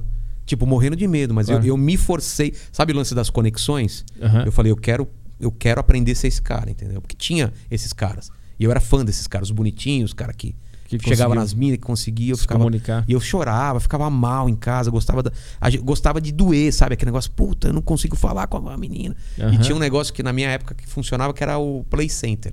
Era a viagem do final de ano pro Play Center. Era a chance eu de você disso. beijar alguém. Então você se planejava a vida inteira, o ano inteiro pra, cara, eu vou chegar. Na, na época era a Samantha. Cara, na, na- eu vou chamar ela pra No andar comigo Center. no. Na Montanha Encantada. Montanha Encantada era o lugar de beijar a menina. Ah. Que era um passeiozinho de barco. na Montanha Encantada. Então já fiz no na minha cabeça. Tipo, pá, vou pegar. Era isso ou na reunião dançante. É, ou nas festinhas É. de, de garagem. Claro, É. Você pegou isso também? Reunião dançante, dançando aqui com a mão no ombro aqui, É, dando pro lado e pro e com a vassoura, não tinha essa brincadeira da vassoura? O cara que ficava sozinho ficava com a Aí vassoura. ele chegava, você tava quase pegando aquele É. ali, o cara chegava a vassoura e falava, puta, aí tinha que sair. É, tinha uma ética, né? Não Tinha podia dizer não, não vou. Claro que não. ok, vai lá. Só que você também ficava esperando, É. né? Aí você rodava um pouco e depois dava a vassoura de novo pra É. ele. Até a mina se ligando e fala, pô, é a terceira vez que ele tá comigo aqui. É, ela, ele quer Mas, ficar cara, comigo. o pessoal não sabe, tinha os parentes assistindo, não É. era fácil assim. Era sei, musiquinha foto. lenta, mas tinha o, o pai, o tio tava lá que era aqui, olhando o que, que esse moleque tá dançando. É, e Cara. hoje em dia elas estão rebolando, e descendo no chão, de short, abrindo o rabo. É. Nossa, Facilidade dessa geração aí. Cara, você pensar em beijar uma menina, cara, só, eu, se eu lembrar aquela época, começa o coração a acelerar já, cara, porque era uma tensão, velho. Eu, eu lembro quando. Foi na sexta série que eu fui dar meu primeiro beijo e eu lembro que tinha uma. O nome dela era Clarissa. O nome dela. Nossa. E aí tinha. Eu meio que. Eu não sei porquê, mas ficou meio que aquele negócio no ar que a gente ia ficar na reunião dançante da- do próximo fim de semana. Chamava reunião dançante? É. Nossa, era bailinho. Reunião dançante. É, e a gente ficava se olhando e. Será que vai mesmo? Eu lembro. eu- eu- Sempre tinha aqui é, sanduíche de, de carne louca. Você sabe o que é não isso? lembro, você não lembra. Era, era batata, era, era, era Refrigerante. refrigerante, né? Os meninos Tubaína. levam refrigerante, É. as meninas levam Mas tinha salgados. sanduíche de carne louca, coxinha, aquelas coisas. É, brigadeiro. É, os refrigerantes no copinho de plástico. É, é. Pô, era bom essa Era bom época, pra hein? caralho. Caralho. Mas lá em São Bernardo era sempre na garagem. Colocava uma lona preta e era na garagem das, das- Ah, Lá era, no, quando, era alguém que tinha prédio com salão de festa. Ah, lá não tinha prédio, onde morava era só Ah, casa. Eu, eu morava na, na- na capital, Porto Alegre, então de algo- quem tinha salão de festa que organizava o- a reunião dançante. Eu lembro de ficar olhando pra menina durante a semana e suando com a mão, mas vai rolar mesmo? Não rolava nessas festas de ficar uma, numa parede os Sim. caras e na outra parede as minas? Sim. E o cara, vai lá, cara. É, vai lá. você. Não, velho, vai você. Ela não vai não, vai lá, cara. Ela tá É. afim, vai lá. Exato. Aí você empurrava o cara. É, e, por, e por mais que já, tipo, a turma inteira já sabia quem ia ficar É. com quem no fim de semana. É. E mesmo assim chegava na hora e ficava os caras no, no cara. cantinho, assim. A galera não, não consegue imaginar como era isso. É. O sofrimento que era você. Toda a sua, a sua vida inteira gerava. Eu, cara, eu, eu, eu rezava pra Deus, porque era muito católico. Falava, Deus, cara, por favor. Quero- Só, eu, eu não, que- ela não precisa ficar comigo. Era só ela não falar não na frente de todo mundo. Eu só não queria passar vergonha. Era isso. Eu só não queria passar vergonha. Ela podia falar não, podia ser educada, mas pra mim, ela não- só não me zoando na frente de É. todo mundo, eu já tava felizão. Só não me cara. desqualifica É. em público. Moleque que tá fazendo. Sabe? Que os caras Ele? ficam. Ele? Ele? Você tá louco? Ficar com Não, você. Mas, mas a gente, cara, a gente sabia também qual era o nosso nível. Sim. A gente não ia chegar na mais gata, porque essa mais gata era pro cara mais bonitão É. e mais velho, né? Normalmente o, o cara que era repetente era pra essa mina. E a hierarquia, hierarquia O cara era já, é, o cara já tinha. Na oitava série tinha cara que já, já tinha carro. Que o cara que não cabia na carteira, assim, sabe? É. O cara tinha emprego já. É, o cara, cara tinha, cara tinha barba. cara você vai chegava de terno e pó- Como você vai concorrer com um cara O cara desse? chegava com uma vai- pasta mão. que- Eu vou brincar com o meu Playmobil em casa. Você não tem, não tem, não tem parâmetro, entendeu? Então a gente pegava as que estavam no nosso nível. Eu, eu, eu ia até ia entrar nesse ponto de como é que tu. Porque todo artista, ele é, no início da sua vida, introspectivo, tímido. Todo, né? Pelo que eu converso, todo mundo é. É, todo mundo é estranho. E eu, eu acho que até, inclusive, a vontade de mudar isso é que nos transforma nessa coisa que o cara tá vendo agora. Ele pensa, pô, eles conversam, ele, como é como isso? É dor, isso aqui é, dor. é isso dor, aqui é, é, pura sofrimento. dor. É, é sangrar mesmo. Você tem que sangrar pra acontecer. Isso aqui é. O cara se jogou na dor e agora ele saiu. E tu tá vendo o cara saindo da dor. É, É. isso que, que tu vê um cara no palco, um cara desenhando. Tem gente cara. mais mais é, introspectiva do que a gente ainda, cara. Tem uns caras que eu conheço que os caras são bicho do mato mesmo. E no palco faz show, não sei como, mas faz. Pô, eu, eu sou isso aí. A, a minha namorada, ela não entende É? como que eu subo Você no palco. transforma. Ela não, ela, porque ela sabe como é que eu sou. Eu sou muito fechado. não- ela fala, ah, vamos. Dia tal vai ter um negócio da minha amiga, o aniversário eu fico. Nossa, eu "Ah, odeio, Eu cara." já dói aqui. Minha mulher não entende até hoje. Ela acha que eu faço com de, doce. de cara. sacanagem, né? Tipo, vai gente lá em... Às vezes ela fala, ah, vou te trazer umas amigas, vem os namorados e tal. Chega todo mundo lá em casa, cara, fala, ela fala assim, vai falar com ele, vai, vai lá, Isso. vai lá. Ele também gosta de futebol. Tipo, Isso. ah, ele gosta de futebol, você gosta de futebol, ok. Aí você chega lá, parece que você tá chegando uma mina. Fala, e aí, cara, beleza e tal. Cara, é horrível, eu odeio eu isso, fico aquele cara. silêncio. Então, é. É. é, tem, tem- vou, já volto aí. Quando eu preciso fazer alguma coisa importante pra mim, eu sempre levo ela. por- Porque eu odeio chegar nas pessoas. Por exemplo, eu vou numa premiação. Cara, eu adoraria conhecer tal diretor, ou um comediante, ou alguém que eu sou fã, por exemplo, que eu não conheço. Eu não cons- Se eu for sozinho, eu não vou falar com essa pessoa. Se for ela, ela vai me obrigar. Ela vai chegar comigo. E aí eu vou falar, opa, eu vou se com ela eu me sinto seguro de chegar, porque eu sei que se eu ficar quieto, ela, Ela ela, vai não, falar, deixa, ela não deixa vácuo, entendeu? Ah, Senão entendi. o cara vai falar, puta, que cara estranho esse cara que tá aqui. É. Cara- e aí, cara?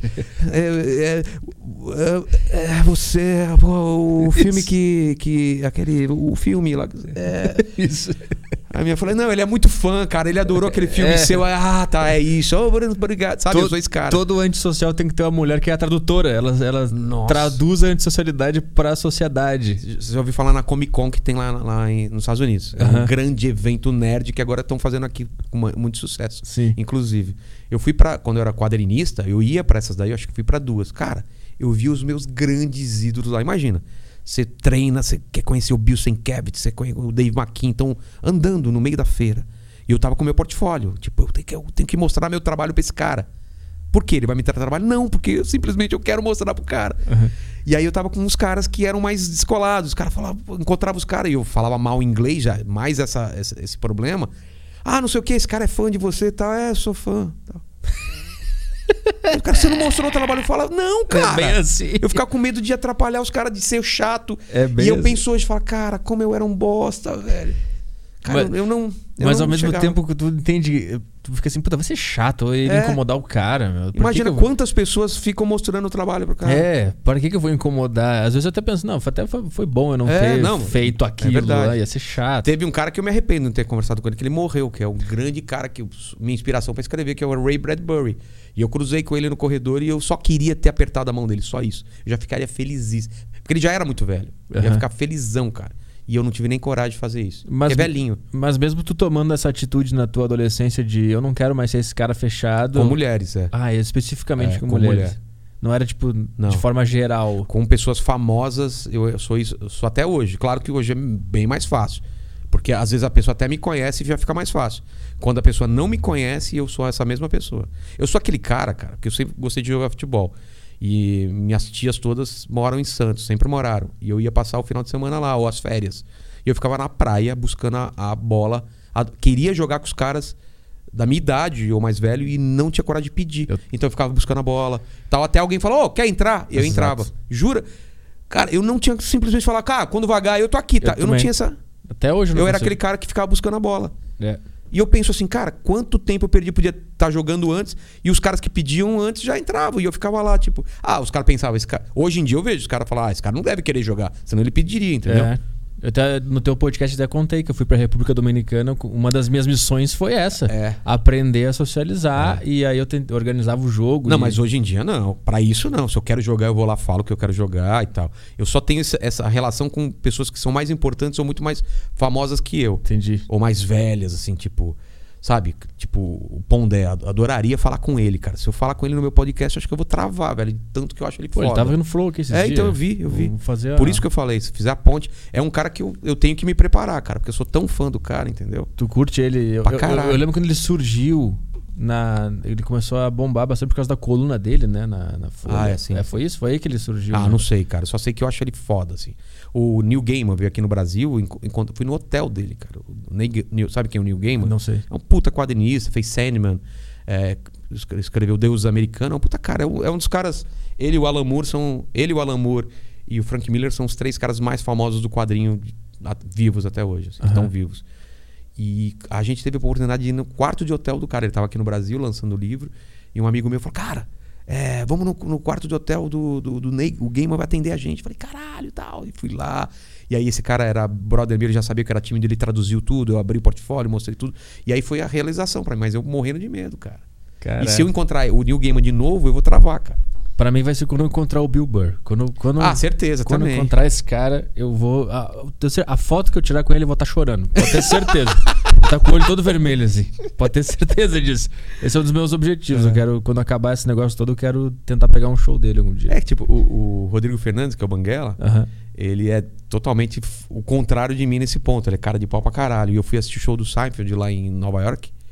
E ele falou, cara, fica lá fora. Porque eu não sei, não sei se ele conseguiu com o Seinfeld ou com outro comediante. Eles ficam lá fora esperando o carro. é, você tromba com ele e troca uma ideia com ele. Eu falei, você tá nem fodendo, cara. Tá louco. Você tá louco? Eu nem sei o que eu vou falar pra ele, cara. Eu não sei o que falar. Eu não, não, cara, não, não. Só de a ideia vir na minha cabeça eu já ficava nervoso, cara.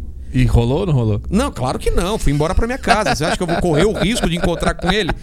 Se eu correr, aí eu me senti mais bosta de não falar nada e ficar. Que ano foi esse Porque show? eu fui no, no, no, num comedy club que tinha os carinha mais famosinhos. Não, ninguém tão bombado, mas não falei com ninguém, não, cara. Terminou o show, eu falei com um cara, tipo, open mic. Falei, eu também faço stand-up lá. Falei, vem aí fazer cinco minutos amanhã. Falei, não, cara, não. Vou embora amanhã. Mentira. Mas tu, não- tu, tu não quis aceitar o desafio de fazer inglês? Puta, nunca, cara. Não consegue? Não consigo, cara. Vou conseguir, mas eu- há cinco anos atrás, pior ainda, cara.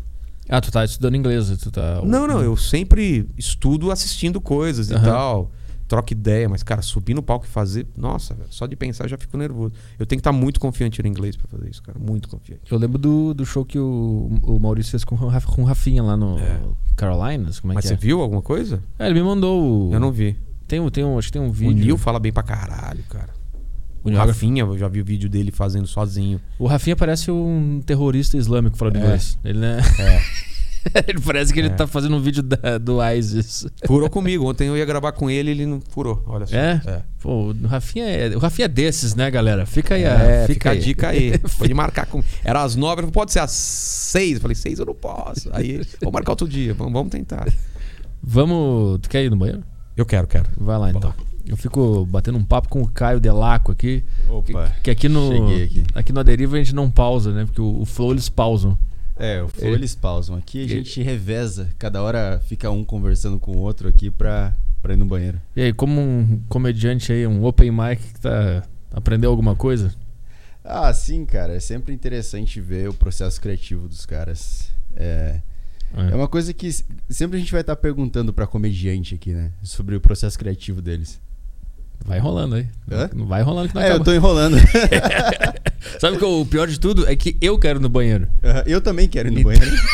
então, quando ele voltar, tu fica com o Vilela conversando com ele. E aí depois tu vai embora e eu fico com ele aqui de novo. É, beleza. Vamos fazer esse- essa rotação aqui pra mijar. Ai, ai. Ah, o, o grupo do, do Telegram. Tem uma galera no Telegram aqui que já tá. A gente tá. Já, aqui- non, non-stop, porque é 24 horas, CNN nunca Ah, é? para. Não. agora, Virando. agora eu vou no banheiro e eu, quero ver o que, que o Caio vai fazer. Tá bom, Caio. Vai lá. É se nóis, vira aí com Vai o lá, Caio Caio. Delaco aí. Ah, puta que pariu, mano. Fala um assunto, um caralho. assunto e a gente fala aí. Qual é o assunto? Qual é o assunto? A deriva é comigo agora, comigo. Porra, caralho. Puta pressão que ele coloca aqui. E aí? eu vou ficar enrolando aqui. Porra, tem um comediante aqui, eu sou comediante. Você também. Eu Você tá começando, a gente tava falando isso. Então, me explica esse lance. Como que é ser um, um open mic na cidade de São Paulo hoje em dia? Porque eu sei como que era ser há 11 anos atrás. Hoje, É. você acha fácil arranjar show ou não? Cara, então, arranjar show, tipo, ontem eu fui numa noite lá pra assistir e conseguir me apresentar, tá ligado? Mas. Mas fala pra galera, sem ganhar nada, né? Sem ganhar nada, noite de open mic. é. É, noite de open mic. Normalmente não tem nem público, né? É. Você já, você já você frequenta muito a noite de open mic? Só quando me chamam pra outro, ou é concurso, ou. Porque é, uma, é, é horrível, né? Noite de open mic, vocês desculpem aí se alguém, alguém gosta, mas normalmente é uma noite de tortura, né? Porque são pessoas que estão começando e ainda não são bons, né? Então é bom você ver um open mic num show. É legal quando o open mic faz um show bom. Que aí você tem um show bom e tem um cara que tá começando lá. Mas imagina um show só de pessoas que estão começando. Então, normalmente vão amigos, né? Convidados desses próprios open mic. Que aí é, é primo do cara, é irmão. Aí os caras riem por outros motivos, né? Tipo, ó, que, ó que ridículo, meu irmão lá tentando fazer piada. olha. É foda, eu nunca consegui levar amigo assim pra assistir. Eu sempre vou sozinho nas noites de open Ah, mic. não leva não, cara. Não É, é- os caras vão te zoar pro resto da vida. Mas chega, é que chega num ponto onde fica meio chato ficar convidando os caras. É. Eu não sei como, tipo, eu vejo muita noite de open mic que o cara leva a família, leva os Nossa, amigos. cara, eu nunca levei. Mas eu nunca falo, levei. meu, depois da segunda vez você tá obrigando eles a fazerem isso. Ó, pra sabe? você ter uma ideia, minha mulher não vai mais em show meu, cara. Não vai, velho. Eu tive que convencer. Só na gravação, eu gravo um a cada um ano e meio, mais ou menos. Só na gravação que ela vai e ainda forçada. Não tem mais saco, cara. Não tem mais saco de ir em show. E mesmo quando é show novo, fala, ó, vou testar umas piadas. Ela fala, não, eu quero ficar em casa. Já foi tanto em show, cara. É uma coisa chata, vamos falar a verdade. Eu mesmo, não, é difícil eu ir em show de outra pessoa. Eu tenho que estar muito afim, assim. Porque a gente já vai em show, tem que ir, né? Fazer o nosso. Eu assisto os outros, outras pessoas fazendo no show que eu tô. Agora, sair de casa pra ver um show de outra pessoa, só quando é gravação de alguma coisa, você quer ver e tal. Fui no do Maurício Meirelles, eu fui na gravação do Netflix. especial? É. Como Mas porque eu nunca tinha visto. Então, eu queria ver. Nunca, vi um- nunca tinha visto um solo dele.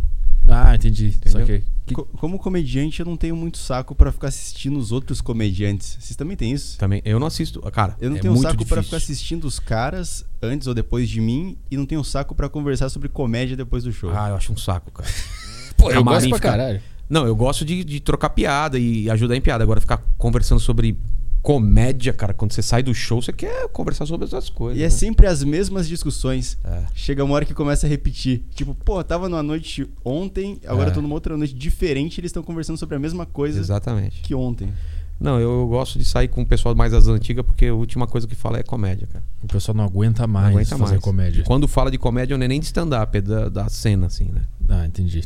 Qual foi? A pergunta do Caio foi, alguma- foi alguma coisa com mulher? O que, que, que ele perguntou? Não, não falei nada de mulher. Ah, aqui. tá. Não. Tá falando da mulher, da, que ela não vai mais no teu Ah, show. tá. Ah, não, eu falei, mas porque ele falou que ele não leva a família pra show. Que ele Ah, deu- entendi. Saquei. Ó, então vamos. Toca um áudio de um cara aqui e vai no banheiro, pode ser? É que ele, Beleza. ele quer ir no banheiro, o, a gente Tem, tem. tem que deixar uma, uma- um baldinho lá do lado, né? É. que ninguém É. vê mesmo. Vou colocar uma privada aqui. né? É. Bota aquelas coisas de velho, velho, sabe? Velho, Pinico? Não, É, que, não, que liga direto na uretra. Papagaio? Sei lá como chama papagaio, né? Papagaio. Eu usei uma merda dessa. Por quê? Ah, fiz uma cirurgia na, na, na uretra, né? Ah, é? É, aí tive que usar essa porra. Mas era um, um problema ou foi Eu estético? tava com a uretra obstruída, ou seja, eu ia muitas vezes ao, ao banheiro e saía só gotinha. assim. Caralho. Aí o cara entra. Você quer ouvir? Vai, vai, vai. O cara entra com uma antena de metal flexível, com uma lâmina na ponta, limpa essa sua uretra e você volta a mijar normalmente.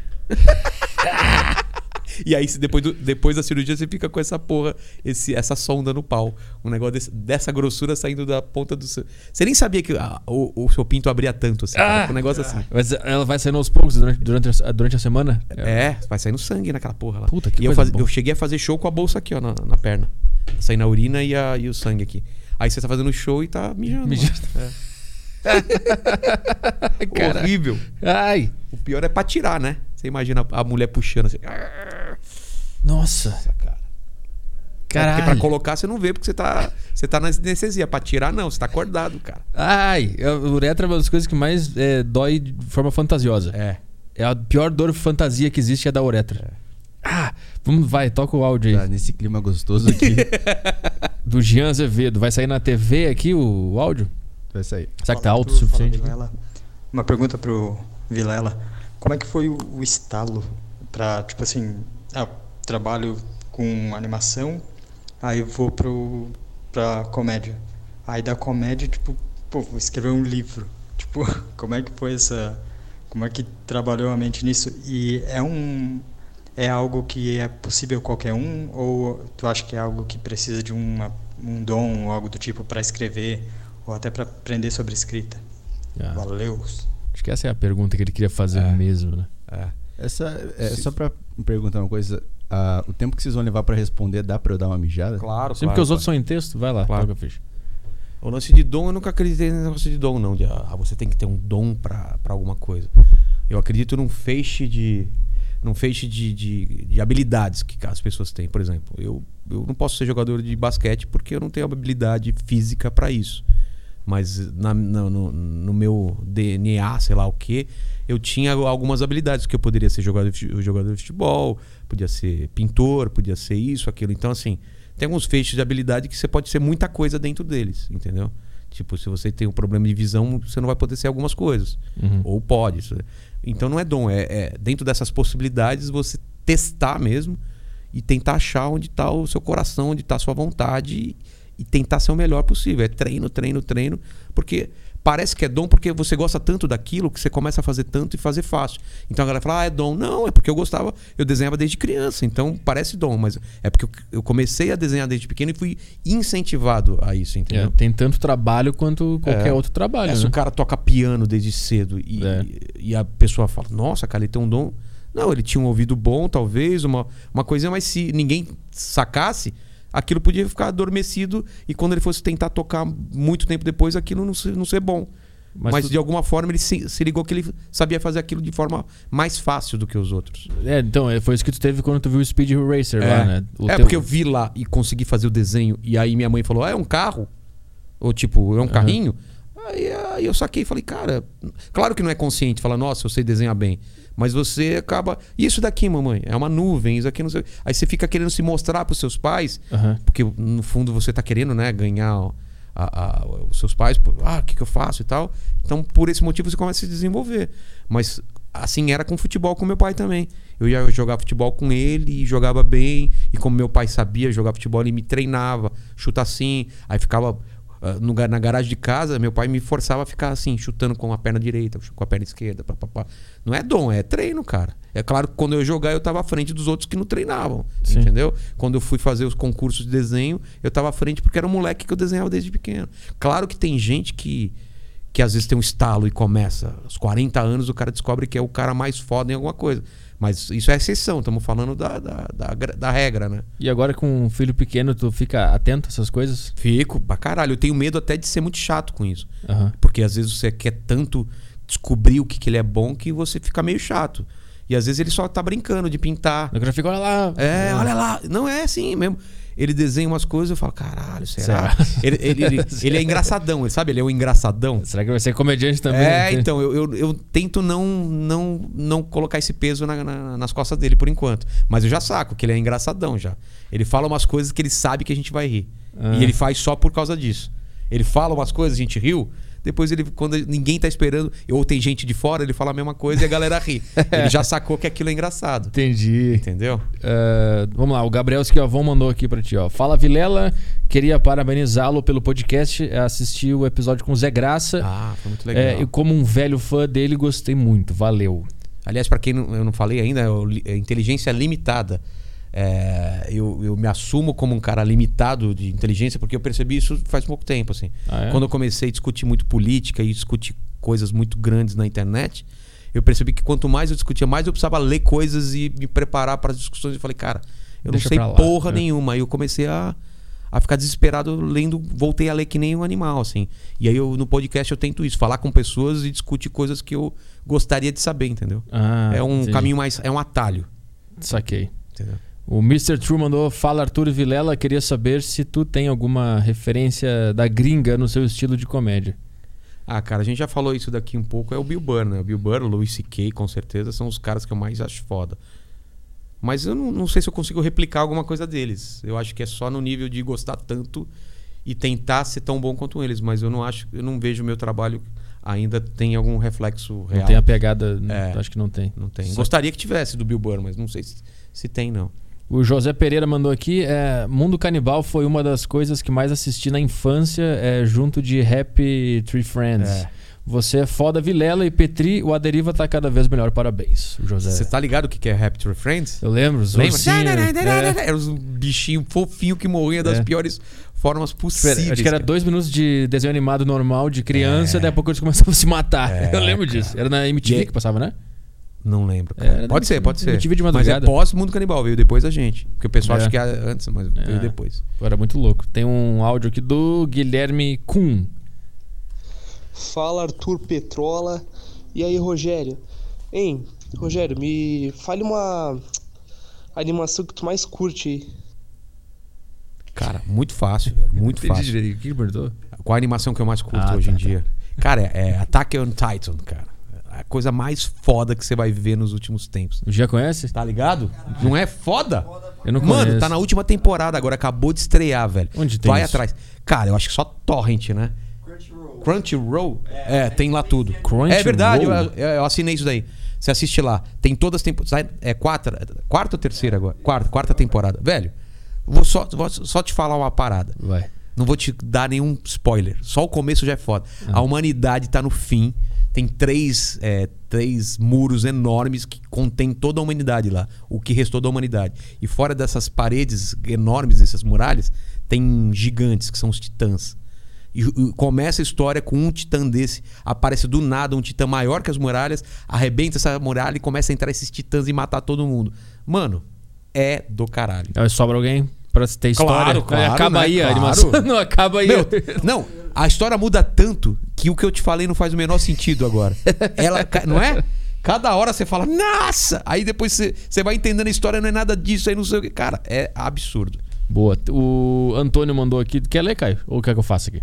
Ah, quer fazer? Não sei, tanto faz. ah, vou aqui. ficar com essa viadagem agora, vai. É, Pô. porque eu- é que- é que Ah, eu- faz Tá bom, você. vai, ah, vamos lá, não. vamos É que vamos lá, oficialmente ele que faz, É, entendeu? só que o Petri corta aqui. É porque ele nunca consegue ler, ele é cego. ele começa a ler as Falei, palavras é, erradas. Coisa. A, É, exatamente assim. Estarei, Eu acho- Quer ver? Quer ver que é assim? vai- agora eu fiquei nervoso, Vai. porra. Que merda. Exatamente assim. Pergunta Pergu- o Vilela. Não, eu não vou fazer mais também. Foda-se, faz você essa merda. Eu tô fora daqui. Conseguimos tirar o cara Tá do sério. demitido. Caralho. Porra, essa é a intenção mesmo, é deixar o cara puto, velho. Vai. Caralho. Vai de acusar depois de assédio moral, você tá ligado? vou ter né? que pagar uma, É uma puta grana, um assédio no trabalho aqui, em público ainda. Em público, temos Eu- provas aí. É. E eu vou, eu vou testemunhar pra ele, cara. Vai pegar, vai pegar metade do- da rescisão, do- da punição, sei lá como é que se fala. Pode ler aí, vai. Tá, vai. Antônio aqui. Pergunta: Queria saber se o Vilela conhece um comediante chamado Daniel Sloss. Sim. Em um dos shows dele na Netflix, ele faz piada com a irmã mais nova É. que tinha paralisia cerebral. Isso me lembrou muito o Doug Stanhope e o Luca Mendes, que fizeram piadas com as próprias mães. Queria saber se ele conhece o que acha. Pera aí, agora, agora os caras vão zoar. Agora os É, caras. viu como é que é? Não, não. Ele começou bem e foi É. perdendo a força, não é? Não consigo manter o personagem. Queria saber se ele. Ai, caralho. Queria saber se ele conhece e o que acha de fazer textos desse tipo. Abraço. Cara, conheço, o cara é muito bom, ele tem dois shows. Não sei se colocaram mais, tem dois shows no, no Netflix. Um deles é bem pesadão, é isso que ele falou mesmo, falando, fazendo piada da irmã, e é, cara, de cagada e da risada. Fazia tempo que um cara não fazia rir mesmo, assim, ser sozinho rindo. Assim, Eu tenho é que ver esse cara. É muito bom. E eh, falou do Luca Mendes, falou de um pessoal. Tem muita gente que faz piada desse tipo. já de viu? Lopes, né? O Léo Lins. Mas tu já viu o texto do Luca Mendes sobre a mãe dele? Não. Porra. É, do- pesado? É do caralho, ele conta Mas é- todo- é... porque a mãe dele morreu, mãe- de morreu- câncer e aí ele conta toda a história Caralho. fazendo piada. Não vi, cara. Ele ainda. conta o, como foi que ele recebeu notícia, como é que foi pra organizar o enterro, aí ficou naquela dúvida de, de cemitério ou, ou cremação. E ele vai contando tudo, as viagens que ele teve que fazer lá pro sul, aí voltava. Ele conta toda a história É. e é muito engraçado. É muito bom. É louco, né, cara? Da dor vem a, vem a comédia, né, É. cara? Inclusive no, tem um corte do, do Aderiva com o Luca Mendes que é especificamente sobre isso. Vou ver. E o- tem um cara no comentário que ficou muito brabo, falando: esse cara vai pro inferno porque ele não tem coração, rindo da própria mãe. Tipo, a galera Nossa. não entende comédia. Você gosta tanto de uma pessoa que você é capaz de, de depois de ter chorado muito, de fazer piada sobre isso, É. cara. Eu falo, eu falo, cara, meu show, esse último, eu, eu, todas as coisas que eu falei do meu pai, das coisas ruins, Aham. eu conto em forma de piada no meu show, que ele era duro. Fui saber que meu pai tinha coração ano passado que ele teve o infarto, cara. Eu falo isso, sabe essas coisas? Que ele não me dava, que ele- os presentes que ele me dava era tudo tosco, que não sei o quê. Cara, e eu adoro meu pai, eu me dou muito bem com meu pai.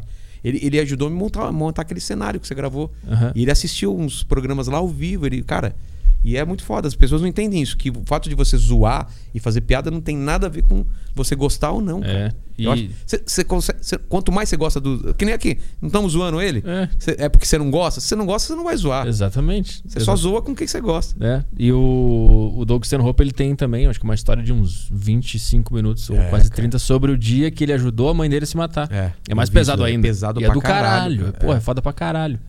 Só que, tipo, tem uma galera que não entende essas referências e, e acha Então por que, que... que a pessoa vai ficar se- vai, vai se sentir ofendida pela mãe do cara que tá morta, velho? É. Tipo, o cara literalmente pegou um sentimento negativo de luto e transformou num positivo. Ele tá fazendo pessoas É, darem risada num, num comedy club É. a partir dessa tragédia. É, um- é uma atitude extremamente legal e positiva. já foi em velório? Já. Já percebeu que depois de toda a choradeira e tal, começa piadinha, cara? Sempre. Já fui em vários velórios.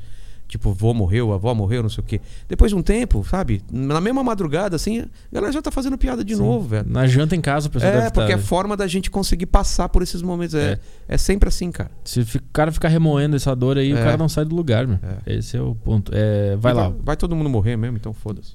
Aqui tá G Neves, tem o nome completo aí? Aqui também, G Neves. Ah, tá. Pelo menos não é o Thiago É. Neves. Porque ele é ruim. Ah. Jogou no Grêmio. Queria comentar sobre um cancelamento que está tendo, e é extremamente engraçado isso.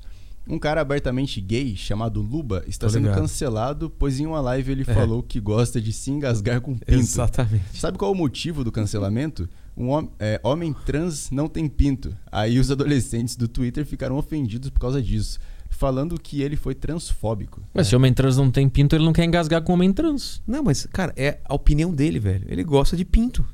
E daí? Ai, cara, eu, É, sinceramente. Aí o Castanhari foi defender ele, também tá sendo cancelado. Não sei quem outro também foi Ah, defender pau no cu de todo mundo que tá. Cara, eu gosto de pessoal. lasanha.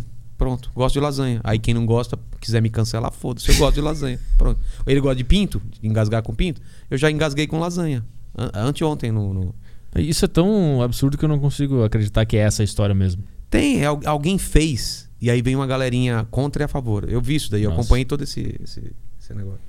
Puta, que saco, hein? É, tem- temos aqui áudio do Thiago. Parece minha mãe, cara. Minha mãe era assim, ela comprava duas camisas E, e dava pra mim. Se eu não usasse as camisas, ela falava: ah, você não gostou das minhas camisas? Você é contra a camisa? Não sei. Sabe, não tem nada a ver, mãe. Só não usei ainda, calma. Um dia eu vou usar. Ah, mas você não gostou, né? Fala Quer aí. jogar fala no lixo a camisa? É, é. Áudio do Thiago. Thiago. Eu queria perguntar pro Vilela, cara, o que, que você acha que, que vai ser do futuro do quadrinho aqui no Brasil, assim, principalmente da galera independente? Se você tem alguma previsão, algum achismo, assim, do que você acha que vai ter. Cara, a gente tá vivendo a era de ouro do quadrinho nacional, cara. Nunca foi tão fácil publicar, nunca foi tão fácil publicar por conta, com com crowdfunding, né? E nunca foi tão fácil por causa das redes sociais. Hoje em dia você não precisa mais de uma editora, entendeu? Você tem seu públicozinho pequeno, vai lá, levanta uma grana e você mesmo publica. Quando eu era moleque, não existia outra possibilidade de publicar se não fosse através de uma editora. Então isso era muito ruim, cara, porque você precisava que uma editora te aprovasse. Você precisava ter um nome, construir um, um nome lá fora. A gente fez isso, publicou lá fora para depois conseguir publicar aqui no Brasil. Porque se eu chegasse numa abril da vida, nunca que os caras iam me publicar. Até hoje é difícil, entendeu? Na Panini da vida. Então, hoje em dia, cara, com, eu, eu também ganhei três prêmios do, do PROAC, que é um prêmio de incentivo que tem todo ano, que os caras te dão 50 pau para você fazer seu quadrinho. E eles priorizam gente que nunca publicou. Ou seja, esse ano concorri e perdi. Por quê? Porque eles priorizam gente do interior e gente que nunca publicou. Como eu já ganhei várias vezes, eu vou estar lá no final da fila. Tem gente nova, boa, vai ganhar. Tem gente do interior, boa, vai ganhar. O que eu acho corretíssimo. Então, assim, hoje em dia, você tem ideia, junta com um cara que desenha, se você só escreve, se você desenha, junta com um cara que escreve, e faz um. Entra no PROAC todo ano. Em junho, fica aí ligado, PROAC Quadrinhos. Ou então, se você já tem um pouco de nome, tem uma rede social mais forte, você já desenha, porra, levanta uma grana aí, cara. E tem público que consome quadrinho? Pra caralho. Quer Então, dizer, é pra um- caralho. É um nicho É um foda. nicho foda. Não, é o seu nicho, entendeu? Se você, você tem que criar esse público. Ah, entendi. Então, se o cara tem, sei lá, 100 mil seguidores ou 20 mil seguidores no Instagram, são 20 mil, e ele publica a arte dele lá sempre, são 20 mil possíveis compradores. Uma tiragem, se você vender uma tiragem de mil ou de dois mil, é uma puta tiragem de quadrinho já. Então, de 20 mil, se mil, você conseguir vender para mil pessoas, 20, eh, se mil pessoas te derem 30 pau, 40 pau ou 50 pau, você faz o quadrinho, você imprime mil, duas mil exemplares, você tem um lucrinho ainda. Antigamente não existia essa possibilidade. O problema é criar essa, essa- esses seguidores, né? é, que esse é o esse problema. lance. então, aí você vai pro lance do concurso que eu falei. Esses concursos de novos talentos e tal. Mas, cara, eu aconselho, paralelo a isso, você, o cara criar o público dele.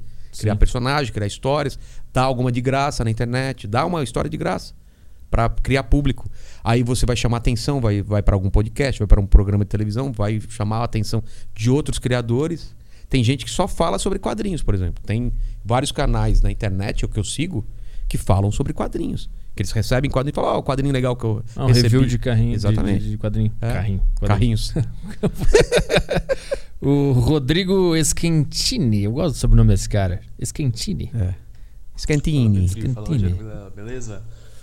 Então, Rogério, é, como que foi pra você é, ver que você marcou uma geração com o Mundo Canibal? Querendo ou não, o Mundo Canibal marcou muita gente, inclusive a mim. E como tá sendo agora a sua nova fase com esse podcast novo, Inteligência LTDA, acho que era seu nome, Inteligência alguma coisa aí. E se você tá gostando, se você tá conhecendo pessoas novas, como tá sendo a sua experiência? Se, tá- se é tipo um filho pra você esse podcast? Boa. Cara, a pergunta dele é muito legal pelo seguinte: o fato de eu ter conseguido emplacar alguma coisa na minha vida me dá muita tranquilidade pra tentar uma coisa nova, sabe? Porque eu não tenho aquele peso de moleque de vou ser alguém na vida. Eu já fui esse cara, entendeu? Eu já fiz quadrinho, e, porra, tive o Fábio de Quadrinhos era entre os melhores quadrinistas e tal, ganhei prêmio pra caralho. Já fui esse cara do Mundo Canibal, que nem ele falou. Quando for estudar a história do humor na internet, o Mundo Canibal vai estar lá e meu nome vai estar lá. Então, assim, isso me tirou um peso de qualquer coisa que eu viesse a fazer pra frente, entendeu? Então, quando eu comecei a fazer humor, eu nunca tive esse peso de se eu não conseguir ser o melhor, eu fracassei. Tipo, cara, eu quero ser um dos melhores. Mas eu já, já, já não fracassei na minha vida. Tem esse pilar. Eu tenho aqui. esse pilar. Tenho uma casa, tenho meu filho, ganhei dinheiro, todo mundo me conheceu por uma coisa e agora eu tô simplesmente tô tentando uma coisa nova. E com podcast, eu vou te falar, eu não sei se eu comentei lá, cara. Fazia muito tempo que eu não tinha essa sensação de tesão de fazer uma coisa nova como eu tive com o podcast. E olha que eu já pô, escrevi livro, fiz quadrinho. É a mesma sensação que eu tive quando eu subi no palco pela primeira vez. Quando eu comecei a fazer quadrinhos e ganhei, sei lá, o meu primeiro prêmio, ou, ou sei lá, a primeira pessoa falou, cara, você é bom.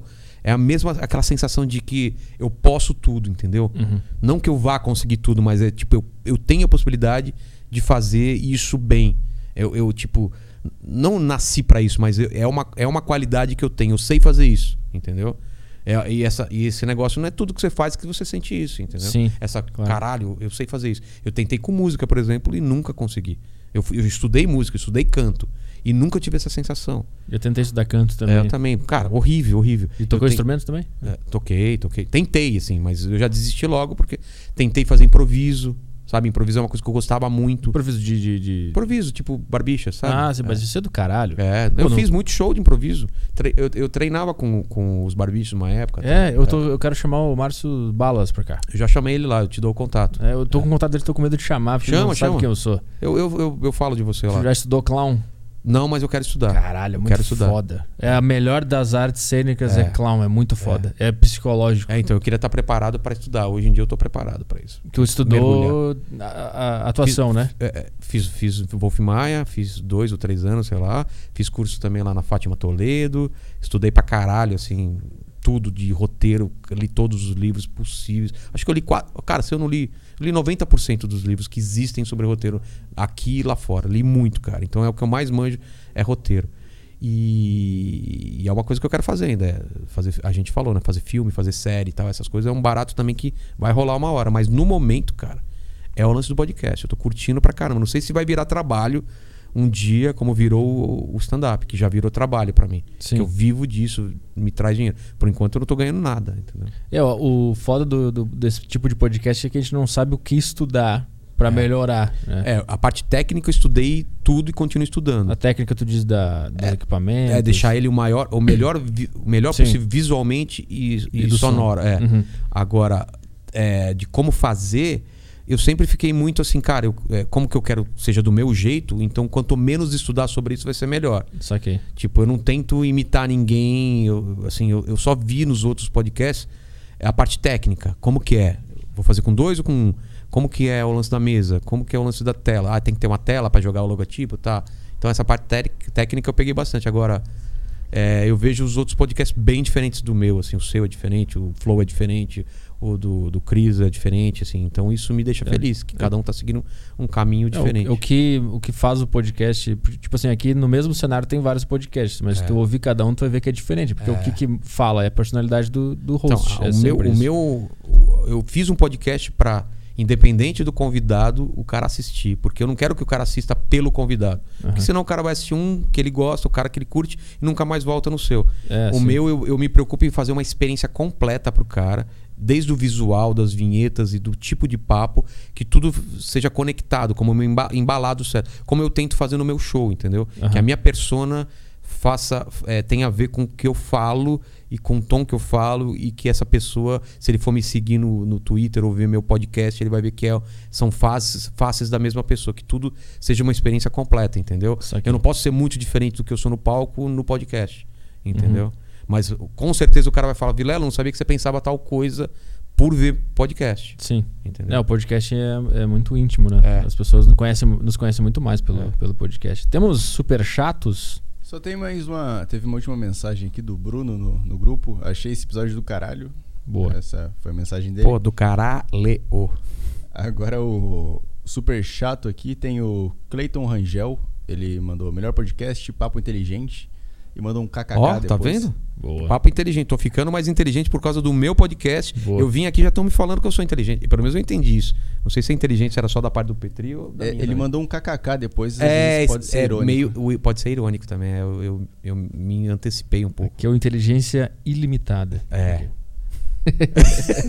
Super chatos. O Rafa. O Rafa, lembra do Rafa? Lembro do Rafa. O Rafa dá dinheiro pra caralho pra mim. Ah, já é um cara meio. É, tá meio... sempre dando dinheiro. Pô, dá dinheiro pra mim também, Rafa. tu tem que fazer ao vivo lá no teu. É o único jeito de ter superchat É. ao vivo? Pô, Ah, tá- cara. O cara deixa programado os podcasts pra daqui um mês. É. Não, Puta, tem que faz ao fazer. vivo. Vou fazer, vou fazer ao vivo. É, tu entra lá no, no, teu, no teu canal, tem É. uns podcasts que vai lançar em janeiro. Ainda não, mas. tipo, o cara fica, pô, É. lança logo, caralho. eu, Faz eu, ao eu deixo da semana que vem só. O Rafa falou que é. Fala, fala grande Petri e Caio. Estou, estou por aqui atacando no Aderiva hoje. Abração pra vocês e pro Atacando? convidado e bom trabalho. Beleza. Como assim? É, Não se entendi. É atacando. porque- eu- eu Ele cagou pra mim, né? Não falou. Estamos aqui atacando. que O Giovanni, mesmo de ontem, que eu não sei se é menino ou menina. É menino, menina. É menino ou menina? É menino, menina. É menino, menina, menino. Petri, obrigado por tratar assuntos de merda com humor. Vida longa aos seus podcasts. Vilela é o rei dos reis também. Boa. Adoro quando o cara elogia te jogando pra baixo. Tu não né? sabe exatamente o que ele É. quis, né? Ele é um bosta, mas eu gosto, de você. Basicamente, Você ele faz bosta muito bem. É, exatamente.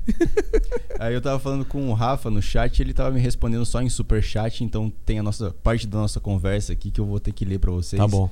Que eu pergunto, ele ele tava com uma foto de terno aquele dia, tava mó ricaço. Eu lembro disso. Mandando super chat com foto de terno. Aí ele tirei o terno cinza, vou bancar o Magnum de hoje. Mano, é- vamos- é- E vamos seguir na interação. É porque no último podcast que a gente fez ao vivo aqui, eu fiz um vlog e aí eu comprei um sorvete com o dinheiro que esse cara deu no superchat, entendeu? Ele bancou seu Magno. É, e agora Porra, ele bancou Magno é outro. caro, né? velho? É, tá bancando outro agora. Esse é o. Caramba, velho. Tem um. O Fernando T mandou um superchat legal aqui, tu viu? Sim, eu tô, eu tô olhando na ordem aqui. Ah, desculpa. Inclusive, inclusive acabei de receber aqui no né? meu celular. Tá, tá- daqui a pouco inicia uma estreia lá no meu canal. Ah. Vai- agora hoje é dia de sair vídeo. lá. Quem é agora? É o Ricardo Cavalini, um cara de tecnologia. Cara, se quiser um papo cabeça, é com ele. Então, quando Ricardo acabar aqui, vai todo mundo pro Inteligência É, Limitada. Inteligência Limitada. Boa. Vinícius Gomes, salve Arthur, seu estilo é super espontâneo e verdadeiro. Sou muito fã do Vilela desde o mundo canibal. O comediante mais gente fina do Brasil. Ó. Boa. Ó. E eu não sabia disso, porque eu, eu sou, é que nem a gente tá falando, eu sou um cara na minha. Às vezes a pessoa, depois do show, deve falar, puta, cara cuzão, cara quietão lá e tal. Eu não sou aquele cara, e aí, cara, beleza? Quer tirar foto? Sei o quê." O pessoal imagina que comediante é, assim, né? eu sou, não, vamos tirar foto, tal, tal, tal. Fala, É, ih, que vamos- cuzão, cara. É. O Rafa mandou cincão aqui e falou: Petri, esse é do Magnum do Caio, hein? Ah, tá. Quero ver a valorização da parceria. Ele acha que com 5 reais é pra comprar É, um Magno. Tem que mandar mais aí. Manda aí. É, Tá 9 reais essa porra. aí. O Fernando T. Vilela, parabéns pela, traje... pela trajetória. Me vi muito na sua história. Também comecei a trabalhar com 14 anos Ó. de desenhista. Sempre Ó. quis estudar na escola pan-americana, mas não deu. Hoje sou contador. Porra, cara. Cara, eu podia falar não desista dos seus sonhos, mas, cara, continua como contador, mas não para de desenhar. O lance é esse. É. Não é assim, larga tudo e vai, vai. Não. Continua desenhando e vai tentando mandar seus trabalhos pra uns lugares aí, velho. Contador é sempre a profissão que o cara fala: meu sonho era esse, esse, esse, esse. E agora eu sou contador. Agora é Uber também. Hoje em dia é Uber. Tá, tá, tá, tá, tá. É, Hoje eu sou eu Uber. sou Uber. Conversa com o Uber, sempre tem uma história triste pra te contar. Acho que a, a Mel Maher que fala que a. Que o Uber é o- a versão da prostituição do homem, né? é, né? Eu acho que é dela essa piada. Não sei, cara, mas é, boa. dela, foi, é boa. muito bom. Vinícius Gomes Vilela, seu pai é o Joaquim Teixeira? Nossa, parece, né, cara? Se for ver foto, até parece. De superchat foi isso. É isso aí? Então tá. Então vamos, vamos embora e todo mundo agora vai lá pro Inteligência Limitada. Inteligência limitada, cara. Tá começando, eu também vou assistir lá. Boa. Falou. Então tá. Obrigado por vir aí. Obrigado, mano. Boa. Puta, puta papo legal. Valeu. Tchau, tchau, pessoal. Até semana que vem no A Deriva. Fui.